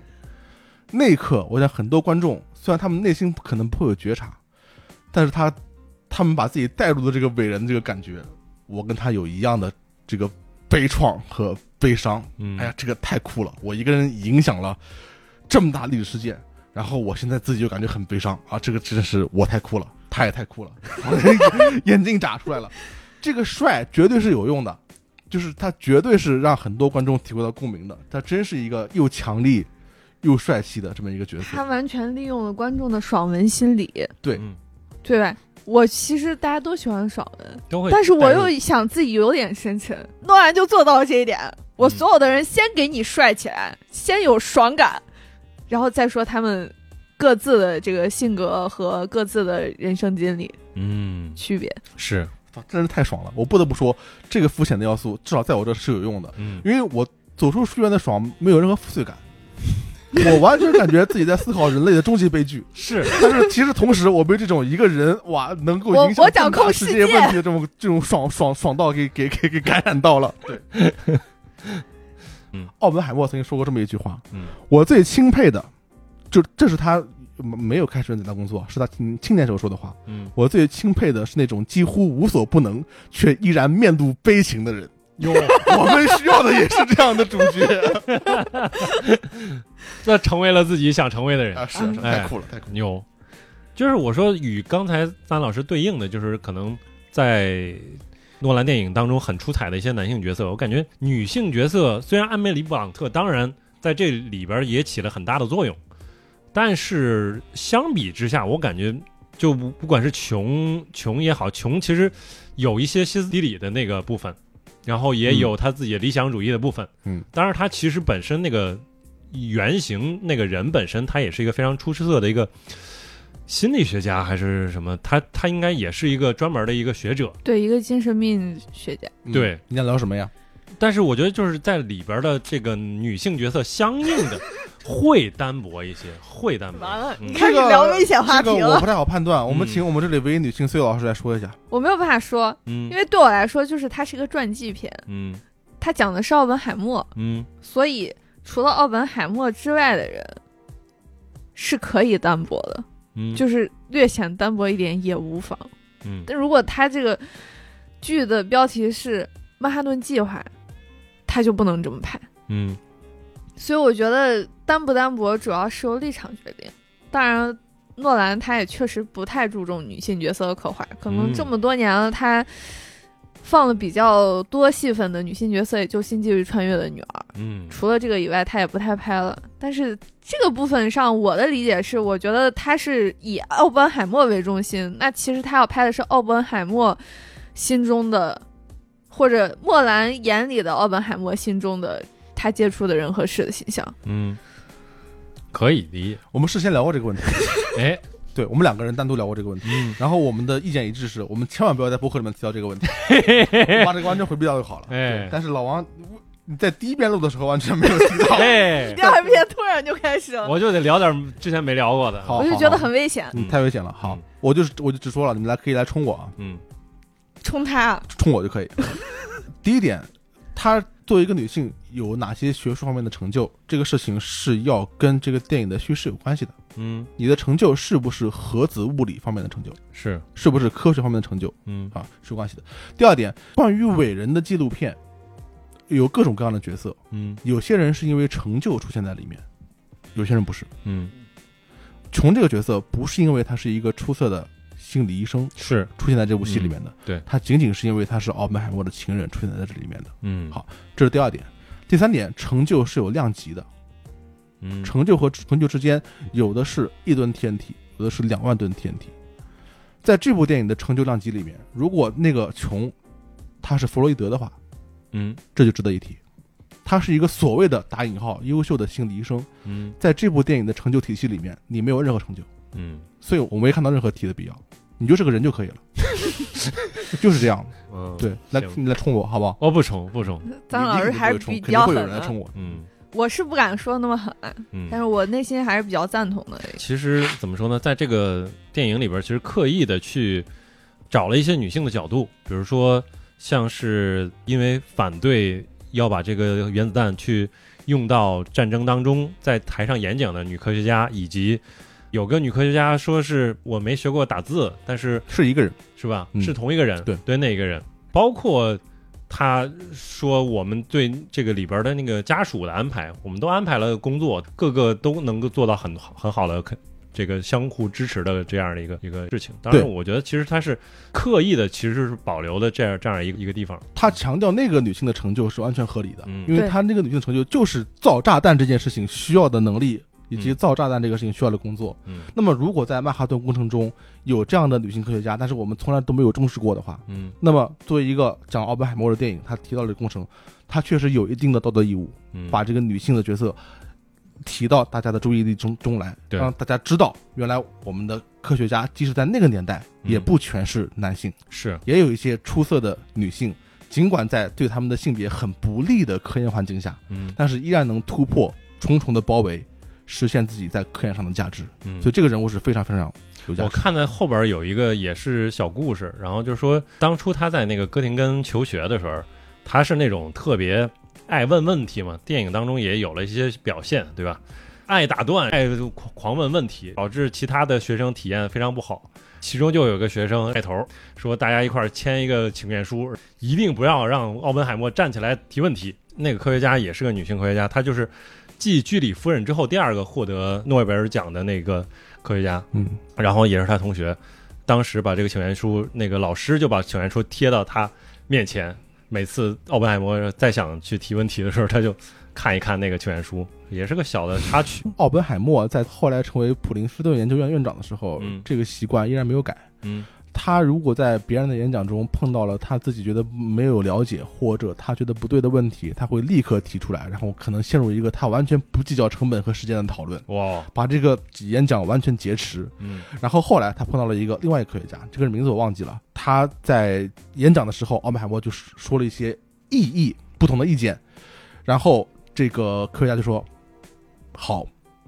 他没有说你说对或者不对，他说好，然后对，然后他就继续说，嗯奥本海默就不答应，嗯他就说：“你对我刚才的话不想做一些解释和回应吗？”呃，他说：“哦，呃对啊，我不想啊，因为我如果回应了的话，我要花一个小时的时间，而且你也听不懂啊。嗯” 然后奥本海默就沉默了，就没有再说话，他演讲就顺利完成 了。我靠这种恶人自有恶人 磨，行，我靠，这个也是，就是最后他不是说了 VOC 嘛，对吧、嗯，施特劳斯也是自有恶人磨，也挺有意思。然后说回来吧，然后说回来就是关于这个电影本身的一些设计，也就是诺兰的一些自己的巧思在里边儿。关于他有一些很多概念，有一些意象，在这个电影当中重复的提到，我不知道大家有没有觉得特别印象深刻的一些。嗯，你先开始吧。我印象深刻的就是震动，他在电影一开始的时候会有一些幻象，然后那个时候其实他就是据一些传记说，然后他可能在那个呃刚到欧洲求学的时候，可能就是他的抑郁症比较严重的时候，甚至可能会影响他，甚至不太能上课吧，总会嘴里念叨一些乱七八糟的玩意儿。当时在电影里边表现的就还行一点，就可能他自己睡觉睡得不太好，然后老看到一些震动的东西，然后这个老感觉这个世界好像不太对劲，我就觉得哪个地方不通啊，是吧？嗯就是就感觉那段是一个非常浪漫的描述，是吧？啊就好像科学家每天晚上做梦的时候都能看见我旁人看不见的能看到奇异亮景色，哇，哎太牛逼了！能看到量子，哎，能看到原子啊，都发生了什么东西？这个震动的意象其实又出现了很多次，包括他在后来坐火车，然后正好碰到拉比的时候，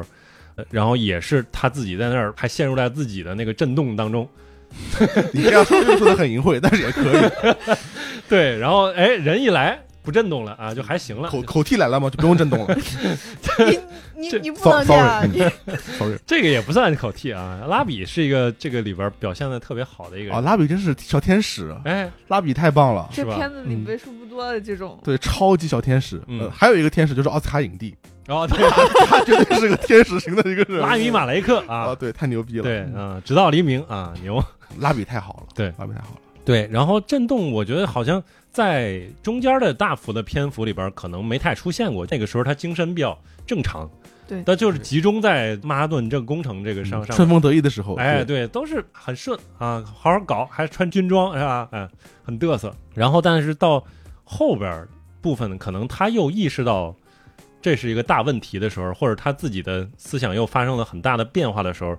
这个震动啊，然后包括这个这个这个东西，可能会最明显的一个是在就是还是电影的最末尾的时候，他见到爱因斯坦的时候，其实那个场景当中其实应该没有下雨，但是池塘当中泛起的波纹涟漪又会让人联想到之前的那个震动的这种感觉。是，而且波纹这个东西在电影的前几镜就已经出现了，对嗯对。嗯，所以说我前两天看到三星老师发了一个微博，嗯，哎三星老师大家众所周知了，是一个 sophisticated man，啊就是非嗯常有文化的一个人。哎，他用英语转发了一 条这个呃奥本海默的幕后微博，那个微博是说关于我们之前聊到的这个爆炸的先看到影像后听到声音这么一个设计的这么一个微博。嗯嗯在那个微博里面，他就说这部电影就是电影的剪辑啊，嗯，那个人就说这个电影是关于后果的，嗯然后老三爷就转发了一个用英语说了一句 consequences 啊，嗯感觉三爷超级酷这种感觉，这让我也重新思考这部电影，因为你会发现，特别是在我二刷的时候，就发现 consequences 这个词在电影的台词中是直接出现的，嗯而且反复的出现。那比如说，最后爱因斯坦作为这个电影的道德罗盘嘛，就是他这样的一个人嘛，他给呃奥本海默答疑解惑的时候，拿自己做例子，就是说你有一天也会面对你自己的成就带来的后果。他用的就是这个词啊，这后果这个词。嗯，包括前面在穷自杀的时候，奥本海默陷入了一个很大的精神危机，因为他感觉是自己没有赔穷导致了他的这个自杀。嗯，这时候，呃，英国宝藏过来安慰他，英国宝 藏，你非加这梗，啊也也可以，也可可以因嗯为因为我爱他，表达爱意嗯，因为我爱他。然后艾米丽·布朗特说为什么呢？然啊后他就说穷死了，如何如何。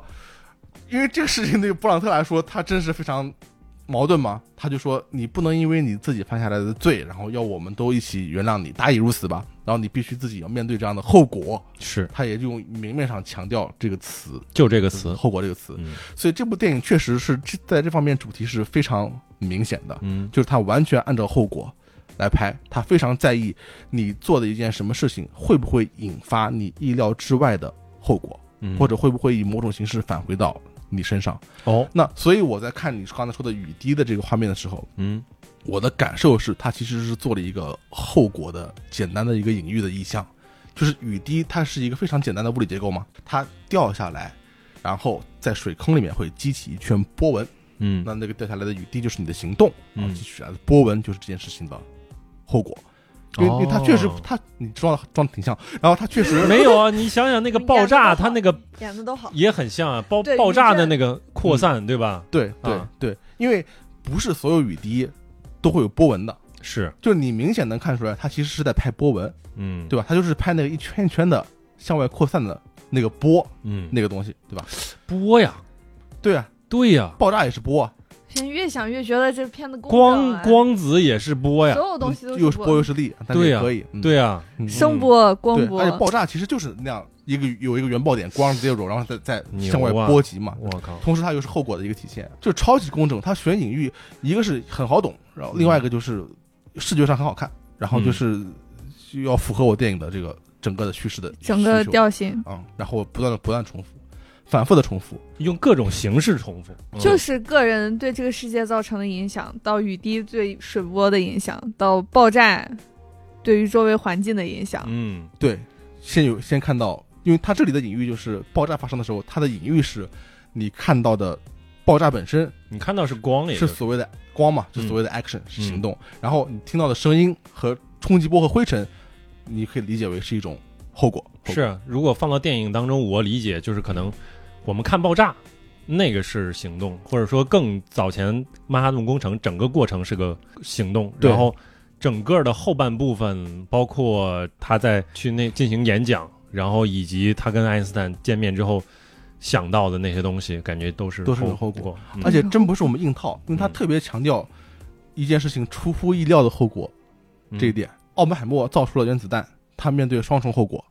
双重后果是一场戏实现的，就是你既有跺脚和欢呼，嗯，同时你看到这些人在核弹中惨死的画面，是这就是你的两个后果，至少有一个是你预料不到的。对吧？嗯然后施特劳斯也预料不到，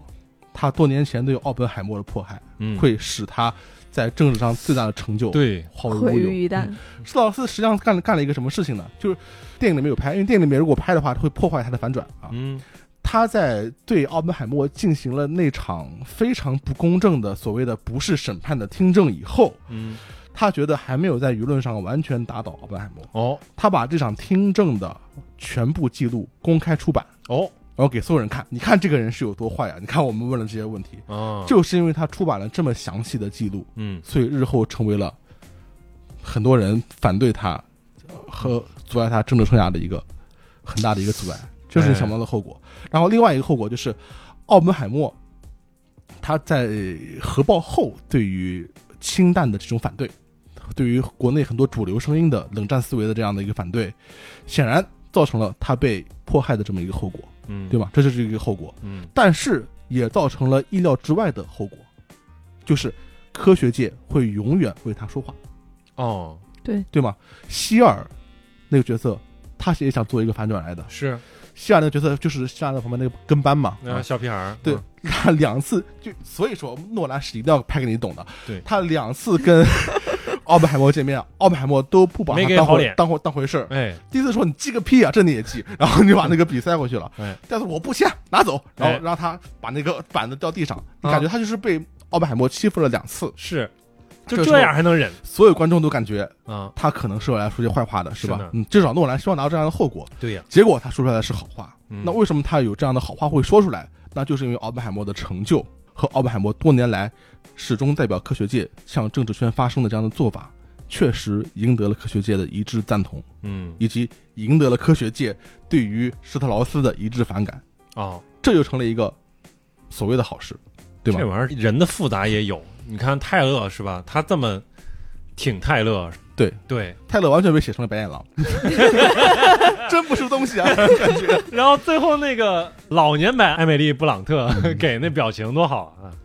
泰泰勒才是这个片子真正的反哎派。好，哦泰勒演的太好了。就是泰勒听证的时候，一开始给自己叠假那段话，你拉对满那了，种慷慨激昂，就是我相信奥本海默一定是对美国忠诚的，除非我看到了一些决定性的证据啊！就是特别完激全动是反转。哎，我就看不懂你，哎，我操，太太牛逼看不了懂！你。你以为我是替他说话的吧？哎不是，我就是来扮演 狼的。我后边其实看到啊，他跟另外的大哥，我感觉甚至我有点脸盲了，就是那个叫，就是真正谁呀写、写写东西那个，就那个被施特劳斯拿来当枪的那个那个啊，博登，博登啊啊，博登也是个，博登是诺兰变态专业户。大家还记得， 在《黑暗骑士》里面嗯，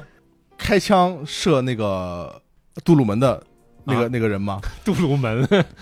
对吗？就是他去审问这个人嘛，小丑在哪？啊，那个人就是博登啊。哎呦，啊，对啊，好，他就演个神经病啊。那个时候， 我我回我去得恢复一下记忆。我得重新我不记看一遍得《黑暗骑士我》操，三部曲哦那。那个人的脸这么有记忆力，一完了看就是个神经病的脸，你们都记不住吗？ 啊，呃对也完了可以，完也了可完以了。你你太爱了，我太爱神经病了啊，也可以。我我也不是这个意 思， 嗯，但是也可以，也可以好。所以说我最近买了一套诺兰的 斯克兰光。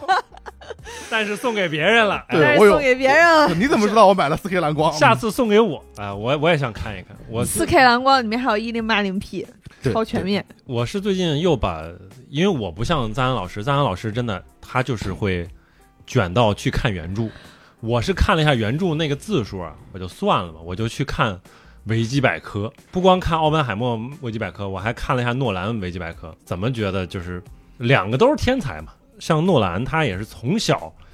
就表现出他对电影方面的这些天分。他从小就是拿个小摄影机开始拍电影，原来还拍过一个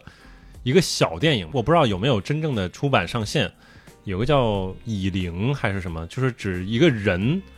去拍一个小虫子，结果后边一回头看，结果是一个巨大版的自己，然后再拍自己。可能怎么说呢？有人拿这个小的东西跟这个片儿也做一个对应，也觉得很有意思。嗯，然后以及他拍过了这个一系列的这个电影，我都觉得哇，可以去拿出来翻出来去再看一看。最喜欢的可能还是偏现实一点的，一个是《敦刻尔克》，一个是这部电影。有人说呢，诺兰就是作为一个在美国跟英国两边长大的一个人，他拍了两部关于这两个国家的神话，现代神话。嗯，嗯，你对们怎么看？呃，Dunkirk 是英国人耳熟能详的一个故事，嗯嗯，对他们来说，这个故事的意义可能对我们还不太一样，就是因为我们对这个历史事件可能没有他们那么熟悉，他们是是挂在嘴边的，所以诺兰对这个事情感兴趣，以及对它其中蕴含的他认为的关于勇气的精神感兴趣的，也完全是可以理解的，嗯，确实是一个英国神话。对，我想了一下，刚才你说那句话，我就是很同意， 他确实把两个国家神话都给拍了啊、哎而且他拍出了这次拍出了神话的悲剧性。嗯，也是一个人类永恒的悲剧。他非常强调这一点，就是你会被用过即弃，哎，对吗？表现的就怕你看不懂，还，对你两方面都要说，就是爱因斯坦也是这样的。嗯你你们当年对我欢呼，现在就是通过给我发奖章的方式，其实是对我进行一种边缘化，对吧？嗯你们都瞧不起我，我明白。嗯嗯，然后你也会为你的成就付出代价。当当你在战争的时候被需要的时候，你是这样的一个人啊，这我们都衷心捧月的一个人啊。事后我们可以赞美你的成就啊，但是当你还想继续说这句话的时候，对不起，那我希望把你彻底排除出我们的政治领域。嗯施特劳斯从某种意义上讲，只是在执行杜鲁门的意愿。总的来说，他还是被排除在了主流政治圈之外了。嗯这点在那个 原子弹刚造完那场戏里面有了非常喜剧的表述。哎，格罗福福斯和他一起走出来，然后奥本海默很一脸的很疑惑，他说：“我要不要跟你去华盛顿啊？”然后格罗福斯说你跟我去干嘛呀？：“呃去干嘛？啊，好像确实也不用去，也没有事了。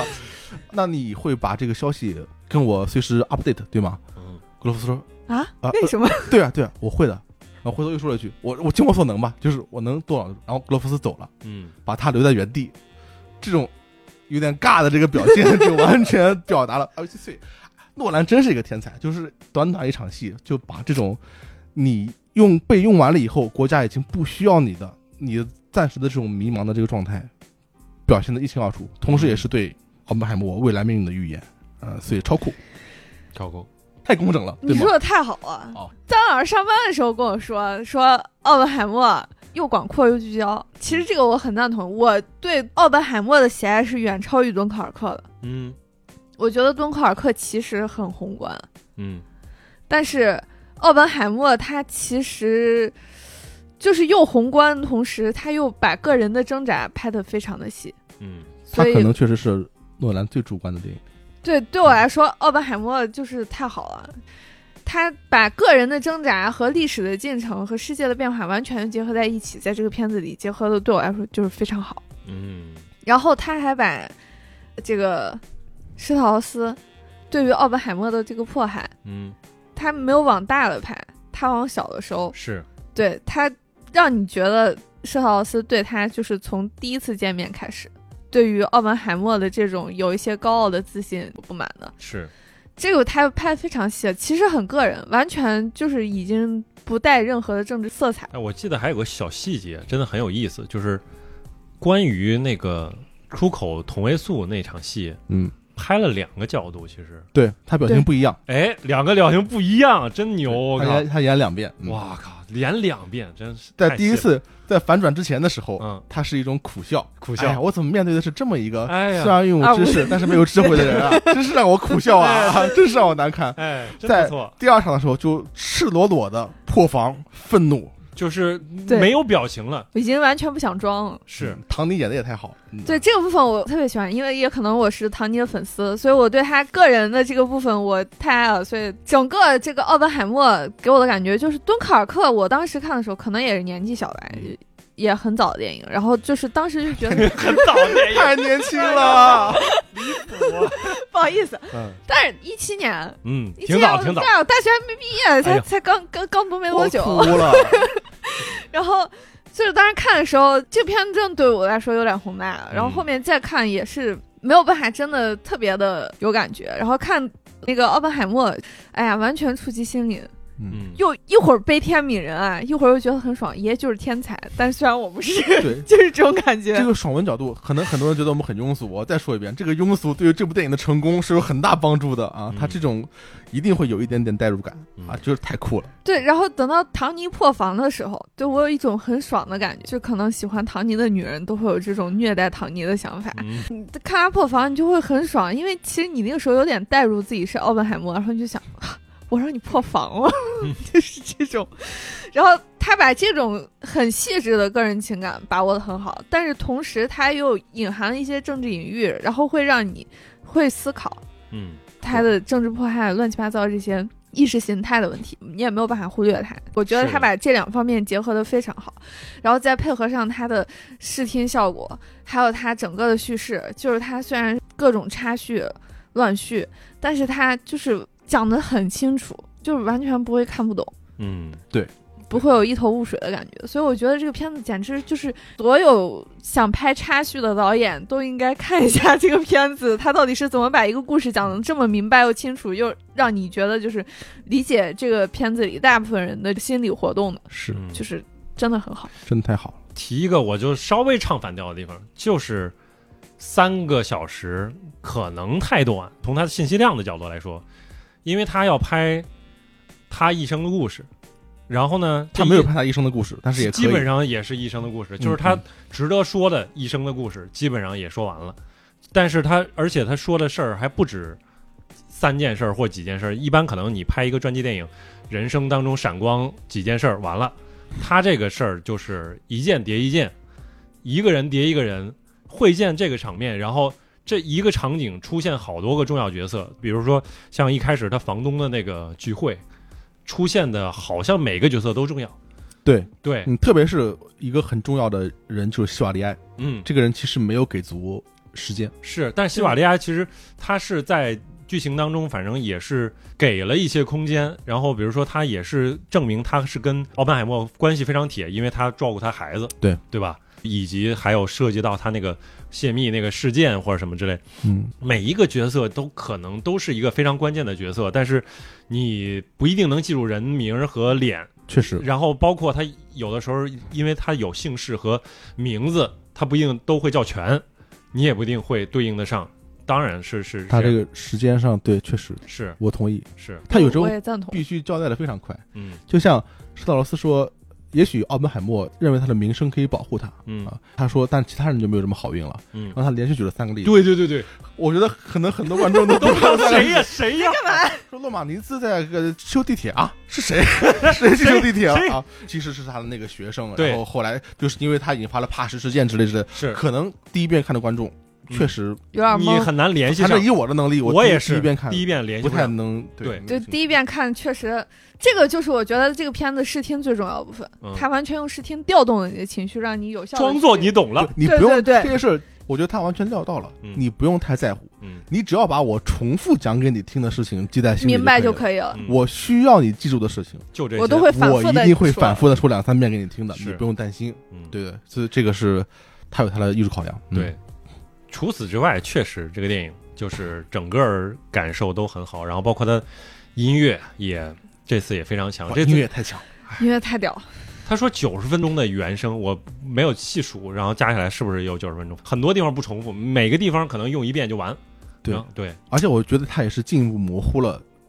音乐和音效的边界，嗯，你说又他又还是，它对只是一种声音，嗯，然后用这个声音引导你的情绪。至于它是真实的声音，是跺脚的声音，还是成为了所谓的音乐嗯 OFT 的声音，其实对他说已经不重要了。我只是要把声音给制造出来，嗯所以它不能重复啊。这个部分就是还有一点我，我忽然想起来，就是我看这个片子前面，它不是在其实是整个剧情最无聊、最枯燥的部分，嗯大量对话的部分，经常会出现施暴的那个爆炸声，嗯，出现了三次，啊声音都很大。我看那段的时候，有一种自己在听交响乐的感觉。火，就当你进入了一个犯困的阶段，就像你听鳟鱼一样，突然停止，砰！这样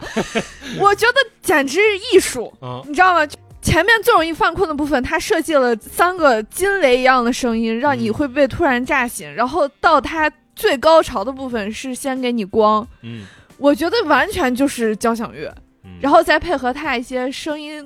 和那个音效，就是边边界比较模糊嘛，就是完全结合在一起了。因为有的时候你听交响乐那声鼓可能就敲醒你，嗯，然后它的这个爆炸声就是有一种敲醒你，还有一种为了后面做铺垫的感觉。嗯我就觉得，哎呀，完美！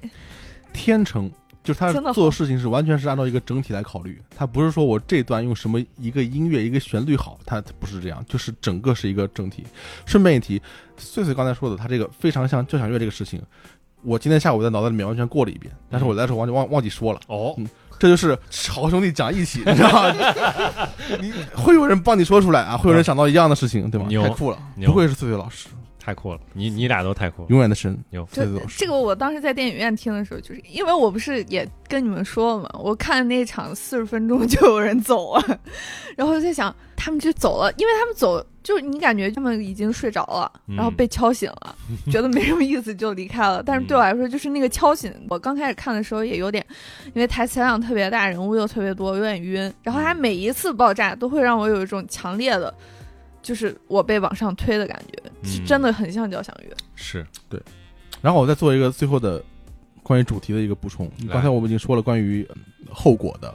是它主要的一个主题，嗯就是关于人类如何去承担他其实无法面对的责任这么一个话嗯题。当然，你可以有各种各样的表述方式了，但是大是概是一个关于后果的一个话题。这是一个永恒的命题了，对吧？因为普罗米修斯也要面临这个被鸟不断的啄自己身体这么一个后果啊。嗯但是我之所以跟穗穗老师说，它是一个既广阔又聚焦、既永恒又针对的这么一个戏，就是因为我觉得他在某一点上完全找到了一个他认为对当代的美国政治和知识界的环境去应该说的话，嗯体现在这个电影里面了。所以说，它虽然是一部年代剧，但是它完全拍出了政治论文的或者是新闻评论的感觉。哦嗯啊，这就是非常高超的一个操作。我是怎么认为的呢？施特劳斯和奥本海默的这个争斗，可以说是电影中最重要的矛盾之一。对啊，但如果你翻他的传记的话，或者如果你看那段历史的话，你可以对这种针尖对麦芒的对手戏有很多种解读。嗯你可以认为它是一个现实主义者对理想主义者的战斗，嗯你可以认为它是一个保守主义者对一个心态更开放的、更倾向于改革的人的一个战斗，你可以认为它是冷战时期麦卡锡主义的一个延伸，嗯对于敌手、对于不同的意识形态的一种不切实际的恐惧，你也可以认为它是利用这种恐惧对人进行迫害的这么一种思维，你有无限的解读的方式，因为它蕴含的政治意涵其实是多样化的，甚至说大多数人看到这种争斗或者看到这种迫害，他想到的会是麦卡锡主义，是会是对左翼的或者跟左翼有关的人的这种完全超越正常限度的、完全不公正的迫害、嗯啊！因为这种电影也很多，包括唐尼老师也演过卓别林，对吗？他也对遭遇过类似的这个迫害。但是诺兰在这种千头万绪中选择了另外一种方式，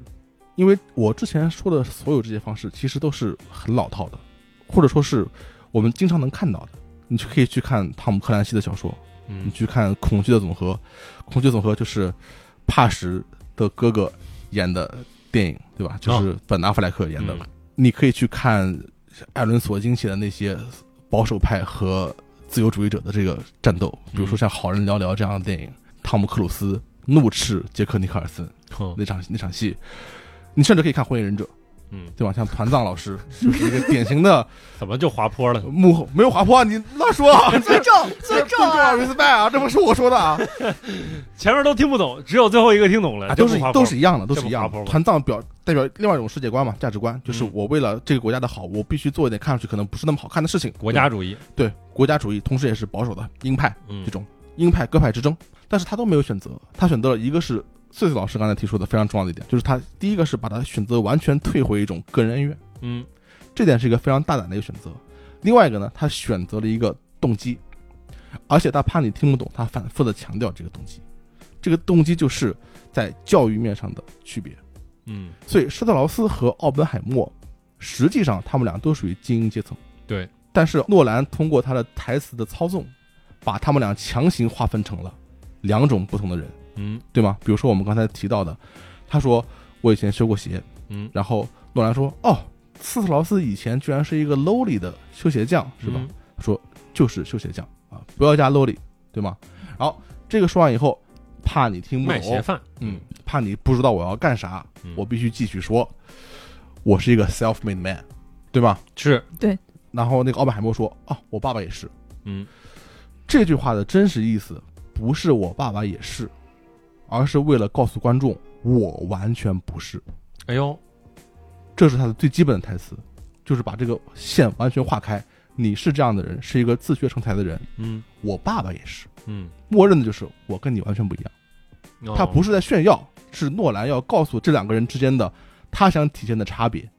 就是一个受过精英教育，一个是自学成才。嗯好，怕你听不懂。然后诺兰又让奥本海默去跟斯道尔斯说：“你有没有想过去接受一个正式的 formally 的物理学的教育嗯，？”那时候施特劳斯都多大年纪了？对呀，老头他儿已了经是家财万贯了，啊然后还是高等研究院的校董，啊同，时又是个老头了你。说这玩意儿，这话是非常不自然的。埋汰人嘛？对，，但是诺兰必须要用这句话，他就是为了怕你不知道他想说的点是什么。我是接受过 formally 的，你有没有接受过 formally 的正式的物理教育？所以我们俩是不一样的。嗯不断叠加，不断叠加这个假，其实想凸显的是什么呢？就是这两个人在学术背景上的区别，一个受过精英教育，一个没有。然后把这一点，他反复解释的这一点，作为施特劳斯对奥本海默记恨在心的一个根本原因。他们那些科学家是不是就是老天上说这个？对，嗯所以他最后言必称那些科学家嗯你们不了解，哎，我了解。在这个时候，他已经完全在语气上和语境上，把科学家那种人嗯，和自己划清了界限了。是，我们完全是两种人，所以最后他身上体现的矛盾是没有这种高超的教育背景的人和那些受过精英教育的所谓高瞻远瞩的人的矛盾。嗯最后这个矛盾在戏剧上怎么表述呢？就是我本来以为，或者观众本来以为，奥本海默聊的是世界毁灭，施特劳斯聊的是国土安全，本来以为是这样一个对话，嗯其实不是。最后一幕才揭晓了，奥本海默聊的是世界毁灭，施特劳斯聊的是你他妈是不是瞧不起我，对对，对吗？对，最后变成了这样的一个是，关系。嗯那它其实打中的是美国当代的一个点，从一零年代以来就开始的，比如说 Tea Party、茶党，嗯到后来的川普，就是底层民众对于精英阶层的极度的不信任，嗯也就是我们可以俗称的民粹主义。甚至其实有的时候会过度反制，嗯对，包括美国现在的反制的倾向嗯也是越来越严重。他其实对这个东西做了一个当代性的、一个非常现实的一个批判。嗯所以这我觉得是一个编剧上的神来之笔，嗯就是你写历史剧怎么选择你的角度，然后造成一个当下的效果。借古讽今，对，这超强。嗯，这还不够，重要的是在戏剧性上体现这个怎么样才能有趣。所以他找到了一个非常好的模范，就是他借用了阿玛迪斯。莫扎特，不是我没看过，就是能解释一下吗？他简单就是讲一个也是精英阶层的人，他也嗯很喜欢音乐，他觉得自己也蛮有蛮厉害的，没然有后天赋，嗯去维也纳见了这个莫扎特，莫扎特给他演奏自己的音乐，然后他那个时候就突然发现这个震惊了，对，哎，但是他又觉得我我怎么会比你差呢？是啊，我没有比你差，我凭没什有么这种比你差？可能啊从此之后，嗯他就开始打意接近莫扎特，嗯，跟你做朋友。但其实我接近你，跟你做朋友，看似对你好，其实都是为了最后打压你、迫害你。嗯，他其实就是这么一个梗人概，性之复杂，对，之很险恶， 嗯也比较常见的就是东野圭吾的恶意啊嗯之类的，很多这个文学作品、艺术作品里面都出现过这种类似的关系。嗯，经典模式，经是，典模式。呃，顺便一提啊，就是真实历史中的萨里略是一个好人，好，就是他他还完没全有那么 他完全是个好人来的，哦他对周围音乐家都很好的，哦他没有迫害莫扎特啊，是这吧？是艺术加工，呃，嗯甚至把他弄死，这是没有的啊。但是那个电影是很经典的一个电影，他几乎完全照搬了他的逻辑，嗯，就是一开始我请你做事，对，然后我发现你的才华或者说你的某些阶层是远远超过我，然后我开始假意的逢迎照顾你，但其实是迫害你。但是他加了自己的一个诺兰式的加工，就是我要在里面做一个反转出来。嗯所以他就等于把这个剧情结构给做了一个他自己的这个嗯措施了。是，戏剧上选用阿玛迪斯的这个结构，然后在历史上切合了斯特劳斯和奥本海默的关系，嗯然后在他们俩的关系的众多动机中、众多可能的解释中，选择了一种批判民粹主义的精英和大众的对立关系的这么一个角度，然后三者结合为一，在戏剧上成立，在批判上成立，又符合当时的历史背景。嗯这其实诺兰确实，他作为一个编剧，他也是超人的，但是嗯这种好像不太被人提起太多。嗯超级编剧，牛，对，确实牛，不能细想，不能很细厉想，害。不能嗯细思极恐，嗯，是太屌。尤其啥时候是再你能看看一到下他的创作过程，你就会嗯觉得真的很天才，因为他完全是把导演的思维、编剧的思维，就结是合各一方起面都结合在一起，然后去完成这部剧作，嗯是非常天才。我看过一个采访，他说我作为编剧的时候，我得挑战作为导演的我，嗯因为他作为一个导演很容易去想，哎，我写这个戏拍不出来怎么办？嗯但是作为编剧的话，他应该就是先把他的东西先写出来再说，呃能不能拍成，然后我们以后再聊。嗯，所以他还要做这种精神分裂一般的这个天天精分啊哇，，太牛逼了，真牛，天才拍天才。可以，我觉得这个电影，我们其实今天也真的聊的比较透彻，我感觉啊，就是基本各个方面，包括它的声画、音效，然后包括角色，其中的一些演员的演技，其中设计的一些桥段，是吧？都聊到了。然后我觉得诺兰这个导演确实还是本身的天才性都体现在了这部电影当中。然后我们作为观众，虽然是我们都是一些 humble 的观众，但是对依然太 humble 了，嗯，对依然能够感受到其中的震撼，细思极恐，挺好。这电影对，也细思极恐不是觉得呃某种对电影的恐怖啊，是是对他深不见底的才华的恐惧，怎么有这种人？对离谱， 哎觉得很悲 伤，追不悲上啊！哎是啊，你还有这个梦想呢？别追了，为什么不我是操！不我是以？后以后我会忠实的跟你混的，岁月老师。我人生中的理想，你懂的，就是把肉剧场开遍中国每一个城市。 可以肉肉剧场的魔女，代言人，烧肉仙人。对对啊我顺便说一句，嗯最后的一点个人的想法，嗯想要听别人聊电影，嗯，在这个时代就不要听我们这些人聊就最好，嗯就是因为现在电影导演会有很多机会聊自己的电影看访谈，啊，对，而且电影导演跟以前电影导演还不一样，现在能混出来的电影导演基本上都是看片狂，嗯就他们对其他人的电影也是非常能说、非常了解的。是有一个法国的节目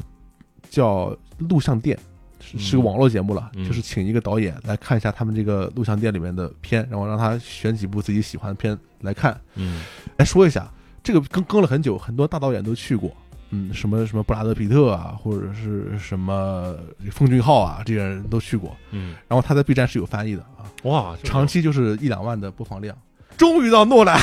是吧？ 对，诺兰自己的字幕组翻了啊，三十万播放量。在聊什么呀？走起，大家聊。哎呀，这个基连和这个诺兰好像就是，基连是一个气质很好的一个呃美女，然后诺兰是一个想追求她的一个夸夸其谈的一个宅男，聊这些这些话题，你然后你你所以 有很多人看。你让我想起来一个评价，就是诺兰好像是欧美这些知名的男影星最想去的妓院。哦是火是，但是这个妓院其实为基连开的，对，这一切都非常的 神秘。他说话就是这么说的。嗯我深知基连是这部电影的核心，嗯但是我必须为他找一个值得佩服的这个值得相配的这个卡斯，然后就找来这些乱七八糟的这些我靠，马特达蒙这些人嗯这些人卡，离谱，我还是想说卡西阿弗雷克太离谱了，就离谱这么离谱就这么点戏。虽然我没有第一个提，但是我就是想，如果你们都不提的话，我一定要提这个角色。对，所以我嗯我接着们我会提的，啊对我对们肯定会提，我卡西亚太帅了，这个人太帅了。太帅了。太帅了啊！无敌！我我想提的就是向大家推荐《录像店》这个节目，你就可以听导演自己去聊，包括韦斯安德森这些人，他们自己聊他们对于电影的看法。牛，另外一个就是，我想给我们刚才的话作证，他在这里面确实说了他，呃让基连拍之前去看阿玛迪斯，